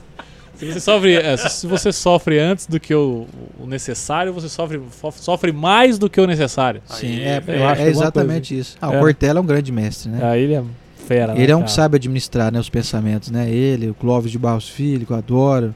O Pondé também, que é um Carnal cara... também não? Carnal, muito, adoro o Show de Carnal. bola. Eu, os quatro. eu- Não, o Carnal é um cara que eu gosto porque ele, ele me copiou, né, na, na cabeleira, então... eu- Nós somos do mesmo forte. clube, eu e ele. Clube dos É, Carecas. ca- Ele pode dar risada das piadas. É, ele, Ele- é- não, ele é demais, ele é, eu gosto ele é muito dele. fantástico, cara. Eu gosto do tipo de, de abordagem dele. Ó, o pessoal da, do Regisol também, mandar um abraço pra eles que estão acompanhando a gente aí. É... Valeu, Thiago Barbosa também tá acompanhando. Uma boa noite pra você. Ricardo Longo, pessoal do terceiro DP. Show de bola. A Michelle também tá falando quanta luz eu tô, me senti eu tô, é, eu tô sentindo aqui. Parabéns. Valeu. Michele Cara, Lígia, né? Legal, isso, Um é abraço, Mi- Michele. Valeu. Michele. Ó, eu tenho uma. uma- ah, o Jefferson Formigoni, cara. Um abraço, Jefferson. Um abraço pra galera da, da- da delegacia de Bonifácio aí, da região. Ele tá perguntando: boa noite. Uma criança de dois meses que faleceu, mas tem um espírito evoluído, ele fica na colônia Esperança? Então, ele deve estar falando de alguma colônia, que é, vamos dizer assim, eu, eu não sei, eu não, eu não conheço essa colônia Esperança que ele está falando. Mas eu imagino que deve ser uma colônia destinada mais a crianças né, que desencarnam. Mas o indivíduo que desencarna precocemente, vamos supor, acabou de nascer, daí seis meses já volta ao mundo espiritual, ele conserva só um certo tempo aquela, naquela condição de criança, né? Mas ele sendo já milenar, como todos nós somos, ele recupera rapidamente né, a sua, vamos dizer assim, juventude espiritual, a sua compleição como espírito já não mais criança, né? Então não necessariamente, é, talvez momentaneamente depois do desencarne, sim. Isso eu estou imaginando que a colônia Esperança seja uma colônia destinada a crianças que desencarnam, né? Ele fica lá momentaneamente até recobrar todas as sua, as suas faculdades, né, espirituais. Legal, obrigado pela pergunta, Jefferson. Um abraço pra você e pra esposa aí, viu? É, tenho uma pergunta também aqui, pra finalizar. O Paulo, Paulo César da Silva, Paulo do Necrim, ele falou: gostaria de saber é, sobre Capela, os exilados de Capela. Sim, tem um livro chamado Os Exilados de Capela que conta de um mundo mais avançado que o nosso, né? Um mundo é, de uma outra constelação e onde é, é- Eu vou tentar ser Rapaz, bem. pelo jeito é um assunto bem Não, é- é longo, né? Então, eu tô pensando aqui, eu falo, como é que eu vou, como é que eu vou responder isso num, num minuto? O negócio demoraria 20 Como é minutos para poder explicar. É, é, ó, é, um- é é um desafio esse. Mas assim, basicamente é um mundo mais evoluído, onde lá também existem pessoas que não conseguiam conviver com uma harmonia. Né? São os indivíduos que gostam de uma guerrinha, gostam de uma intriguinha. E aí as pessoas, elas não são punidas, elas são designadas para viver em mundos equivalentes aos seus, às suas aspirações. Então, alguns desses que provocaram guerra lá em Capela, que é um mundo muito mais evoluído que o nosso, foram exilados para virem morar aqui na Terra. Então, no livro conta que são pessoas que, no caso, eram os antigos egípcios nossos aqui, construíram as pirâmides e tal. Eram indivíduos muito evoluídos, mas chegaram em um mundo muito primitivo ainda. Um mundo que não tinha energia elétrica, que não tinha motor, não tinha gasolina, não tinha nada, né? Então eles ficaram aqui por um tempo, conseguiram recobrar a sua consciência espiritual e ganharam o merecimento de retornarem à capela de novo. Então, segundo consta, né, esses espíritos vieram, eram os antigos egípcios e já retornaram à capela de novo. Show de bola. Antigo egípcio que fazia cirurgia de cérebro há 5 mil anos atrás. Você né? vê? Você imagina é só. incrível, cara, é incrível. Eu sou Então, aparelho ortodôntico há 5 Nossa. mil anos atrás. não, são coisas incríveis. Cara, dá, dá mais uns 3 ou 4 podcasts pra gente Ah, fazer rapaz, aqui, viu? Você, coisa você vai ter que voltar aqui, viu? rapaz. Já que só tá- tem data o ano que vem agora. Vai, né? se a gente a aqui. vai, se- data dele, né? Se a gente bater papo mesmo, a gente vai aqui vara a madrugada Pô, aqui. legal, a pega galera- outra garrafinha d'água pra mim aqui que eu vou mais quatro horas aqui. E a galera engaja ainda nas perguntas, cara. Ó, e você falou da tua esposa a respeito do podcast dela aí. Ela tá até aqui agora, acabou de escrever, cheguei aqui agora no YouTube. Aqui, ó. Boa. Estela Nishi. Qual que é o podcast dela? Onde é que O pessoal podcast acha? dela é o Arena Feminina. Você pesquisar no YouTube, Arena Feminina, tem no Facebook também. Mas a transmissão, é Transmissão feita pelo, YouTube. é. Legal. Ela, ela e a Carlinha Fazanelli, que é a dirigente, que é filha do professor Rodrigues, esse que apareceu agora há pouco Ah, aqui. que legal. Elas formaram esse podcast que tem um objetivo de assim trazer a mulher é, em evidência de uma forma para que ela se encontre na sociedade, sabe? Porra, legal. Não para poder assim divulgar um feminismo onde de- agindo de uma maneira assim radical quer excluir os homens. Não. É uma é um feminismo da mulher, mas de uma maneira respeitosa de em, em trazer concordância na sociedade, né? Eu acho isso muito legal. É um ponto de delicadeza de trazer a mulher em evidência. né? Então elas fazem entrevistas geralmente com mulheres. Hoje eu fui lá, mas assim a gente destacou muito a questão feminina que todos nós temos. Você vê, nós somos homens, mas nós temos cromossomos femininos também, né? As mulheres também têm hormônios, né, masculino, testosterona. Nós também, como homens, temos progesterona, que é o hormônio que predomina nas mulheres, né? Então, nós somos seres mesclados e ela faz, eles, elas fazem esse trabalho de entrevista de um podcast sensacional. Pô, que legal. E é. É ao vivo? É toda quinta-feira, às duas horas da tarde, o ao teu, vivo. O teu tá lá disponível já, então, que você participou hoje. Sim, sim, sim. O que eu fiz hoje lá, que eu participei, já, já tá no ar. Legal, repete, quiser- repete novo. Arena pessoal. Feminina. Arena Feminina. Entrou no YouTube, digita lá Arena Feminina no campo de pesquisa, já vai aparecer o canal que se chama Arena Feminina. Show de bola. Você vai ver a, a Estela e a Carlinha, não sei se o Odair consegue pegar aí. Ah, ele já deve estar aqui. providenciando ali. Ó, óleo de olho de vai mostrar aqui na é tela aqui, ó. A. Estela, propaganda aqui para Arena Feminina. Óleos de lince. Ei, lá, ó. Olha lá, tô vendo meu amigo Kiko Cavalcante aqui, ó, o Kiko Sartori, Tá mandando um abraço mandando um aí. abraço aqui. O Kiko que é deficiente visual, né? Mas ele tá aí ouvindo aí atentamente. Tem Grande uns ouvidos. Legal. Tem uns ouvidos aí, ó, que eu vou te falar, pai. Turbo 3.0 que eu nunca vi. Ele, né, ele usa os ouvidos aí É. de uma maneira brilhante, né? Cara, é interessante. A gente recebeu aqui o Antônio Tenório. Não sei se você conhece. Ele é o já judoca falar. paralímpico. Sim, sim, que ele é cego, Ele- né? É, cara, é falar já. impressionante a habilidade que eles desenvolvem na, na, na audição. Na audição e na fala, né? Porque eles E na- têm uma atenção Sim, exclusiva cara. para aquilo que falam, então, né? Não, não se perde, né? E na ocasião a gente teve até um detalhe no, no, no fone, né, Dar? Parece que tinha um fone que não tava, um lado não tava funcionando, então ele, tipo, ele- achava que, o, que eu tava desse lado dele. Ah, que era um fone só. Ele falou, ó, Fabrício, você tá aqui e eu tal. Olha lá, ó, já tá aparecendo aí. Podcast. Ah, Vai passar na tela aí, não? Essa é a voz da Carlinha. Paulinha, Ah, o pessoal em casa não tá ouvindo, né? Ah, é. Tá passando na TV. Ah, tá O ok. pessoal em casa não tá ouvindo. Ah, que bom. É, nós estamos ouvindo aqui a voz da Carla aqui, mas o pessoal não. Quero mandar um abraço pra Melissa também, que tá acompanhando. Parabéns, um ótimo bate-papo. Valeu, boa noite. Maravilha. Obrigado, Melissa. Você vai conseguir colocar. Você tá tentando colocar na tela aí, pessoal ver? Ah, não, beleza. Se não der certo, precisa não, Odair. É só o pessoal pesquisar. A Arena Feminina tá lá no Facebook também. Muito bacana a divulgação que elas fazem. É um trabalho de, de levar a luz, né? Eu acho que tudo que a gente faz com o coração, você tá levando luz de Deus aí pro mundo, né? Show de bola. Cara, obrigado pela, pela, pela- pela moral aí, galera. Tá vendo aí, produção? Ó, e pra te achar nas redes sociais, Oceander, Oceander Vesco. Oceander. Tô lá no Facebook, principalmente, né? Predominantemente no Facebook. No Instagram eu uso mais, assim, de uma forma mais recreativa. Ah, é? Mas eu posto um vídeo engraçado, é uma coisa assim mais informal, né? Vamos dizer assim. Mas Facebook é onde eu divulgo mais essa questão espiritualista, né? Onde a gente tenta divulgar o bem de uma maneira mais maciça, assim. É, Olha lá, exatamente. a ó. logo. Essa logo é a Arena Feminina lá, Carlinha, nossa dirigente. A Estela tá do lado dela aí, daqui a pouquinho aparece também. Show de bola. Muito bom. Ó, e você. E a parte da, da, da, da- terapia que você faz, o pessoal te encontra onde? Você tem alguma página que você posta também? Tem a Essas- Acupuntura Rio Preto no Instagram, onde eu divulgo algumas coisas lá. Tem a Acupuntura também São José do Rio Preto no Facebook. Acupuntura Rio É. Preto. É, Acupuntura Rio Preto você vai pesquisar. Ou então entra no meu perfil mesmo, quem quiser falar comigo aí. Manda um direct lá e. Quiser, quiser melhorar a sua saúde aí de várias formas aí, a gente está à disposição para passar cara. todo o conhecimento, tanto fisioterápico quanto da auriculoterapia, quanto da, vamos dizer assim, da nossa espiritualidade, né, da nossa nossos recursos aí. Show de bola. Aqui, a, Bacana, a, hein, a cara? Estela, aquela de rosa, ela é minha esposa de óculos, olha lá. Essa aqui é convidada? Essa é, essa é a Paula que fez no primeiro capítulo. Foi uma convidada, mas ela ficou um tempinho, depois ela não tá mais. Mas, a, mas quem tá aí sempre é a, é a Carla e a Estela, essa daqui. Show de bola, é hein? a Paula, nossa amiga, Alto astral. que participou no início ali.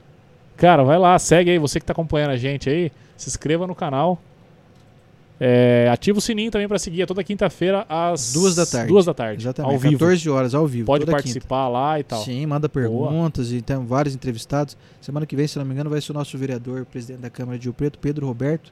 Se eu tiver errado, você me corrige aí, Estela. Show. Parece que semana que vem é ele. Quinta-feira que vem é o Pedro Roberto, nosso amigo também. Legal. E vai abordar a política, tudo lá. Sim, vamos falar, eles vão falar dos assuntos ali que na hora brotarem ali. Não tem, não tem uma pauta muito, muito rígida, não. Ali elas deixam a emoção rolar ali. É o podcast raiz, então. Sim. Aquele que é, que é desenvolto. não, não na- tem, não tem pautinha pronta, Não não. tem Tem, não, amarras, tem, não. não tem, não, não tem nada. Legal, cara. É bem legal. Legal, legal. Bacana, cara. Obrigado por ter aceito esse convite. Obrigado pela tua participação aí. Pô, pra mim foi enriquecedor demais. Demais Poxa, da legal, conta, fico cara. feliz. Eu, Só de ter. eu fico muito feliz de você ter vindo, cara. Poxa, eu agradeço. Obrigado agradeço a confiança, a credibilidade que vocês me deram aí. É, sei que tem muito a aprender, muito a melhorar, mas do que eu aprendi até hoje, eu tenho o maior carinho em passar para qualquer pessoa da melhor maneira que eu puder, sabe? Eu quero doar a mim, me doar ao máximo, sabe? De uma forma sem deixar assim arrependimento um dia de, poxa, por que, que você não fez um pouquinho melhor? Eu falei, não, eu fiz o que eu pude. Legal, Tem cara. muito a melhorar, muito a galgar ainda, muito a conquistar, mas o que eu já conquistei eu quero distribuir para todo mundo sem nenhum tipo de, de ressalva. Show de bola. Agradeço muito. Cara, parabéns, viu? Parabéns. Obrigado, Admiro o teu, teu trabalho. Parabéns mesmo. Gratidão. Produção, é, é isso, né? Zeramos, zeramos mais um? Valeu, Maravilha. mais um, cara.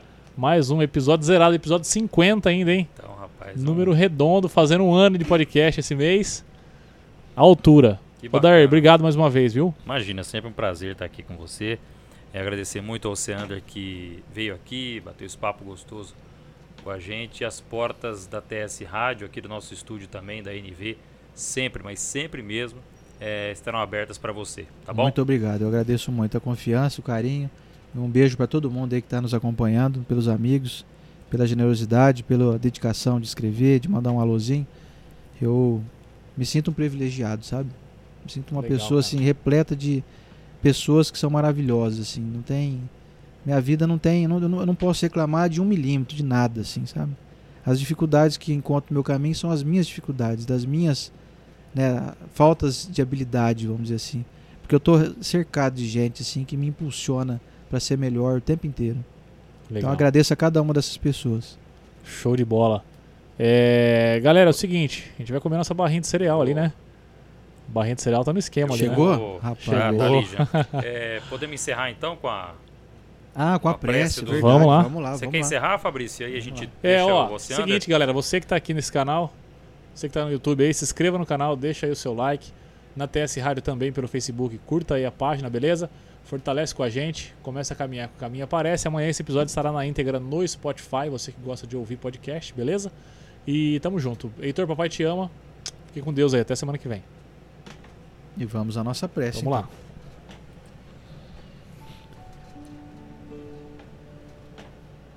lá. Senhor Jesus, divino amigo e mestre. Que honra poder estar diante da tua presença entre nós. Quero abençoar, mestre, cada pessoa que hoje nos deu alegria da sua companhia, da sua amizade, do seu empenho em querer auxiliar, em querer colaborar, em querer participar. Que todos aqui participantes desse do nosso podcast aqui sejam abençoados na figura aqui do Odair, do Fabrício. Que esse programa seja promissor e seja sempre pautado pela busca do bem de todos, pela busca da harmonia da coletividade, que tenhamos aí discernimento sempre que filtre qualquer tipo de ruído que possa surgir e mude esse foco. Agradecemos, mestre, mestre Jesus, pelo nosso corpo físico, pela nossa família, pela nossa cidade, por todas as condições que nós temos de nos desenvolver de uma maneira muito eficaz. Mesmo que tenhamos limitações, que tenhamos ainda arestas a serem reparadas, estamos diante de uma grande generosidade vinda do nosso Pai maior, de Deus, nosso Criador. Queremos aproveitar cada oportunidade, cada instante, cada palavra que tenhamos a grandeza de hoje escolhermos o bom caminho, fazermos as boas escolhas e realizarmos dia a dia o bom combate, o combate contra as nossas imperfeições. Cada dia mais nos direcionando, Mestre Jesus, a estarmos contigo, intimamente ligados, através do nosso desejo de um dia sermos confundidos contigo. Obrigado, Senhor Jesus. Abençoe a todos aqui presentes aos nossos amigos encarnados, aos nossos irmãos espirituais que estão no mundo espiritual aí, providenciando todos os recursos para nós. Na tua bênção, Senhor Jesus, muito obrigado por essa noite inesquecível e que assim seja. Muito bom. Obrigado, gente.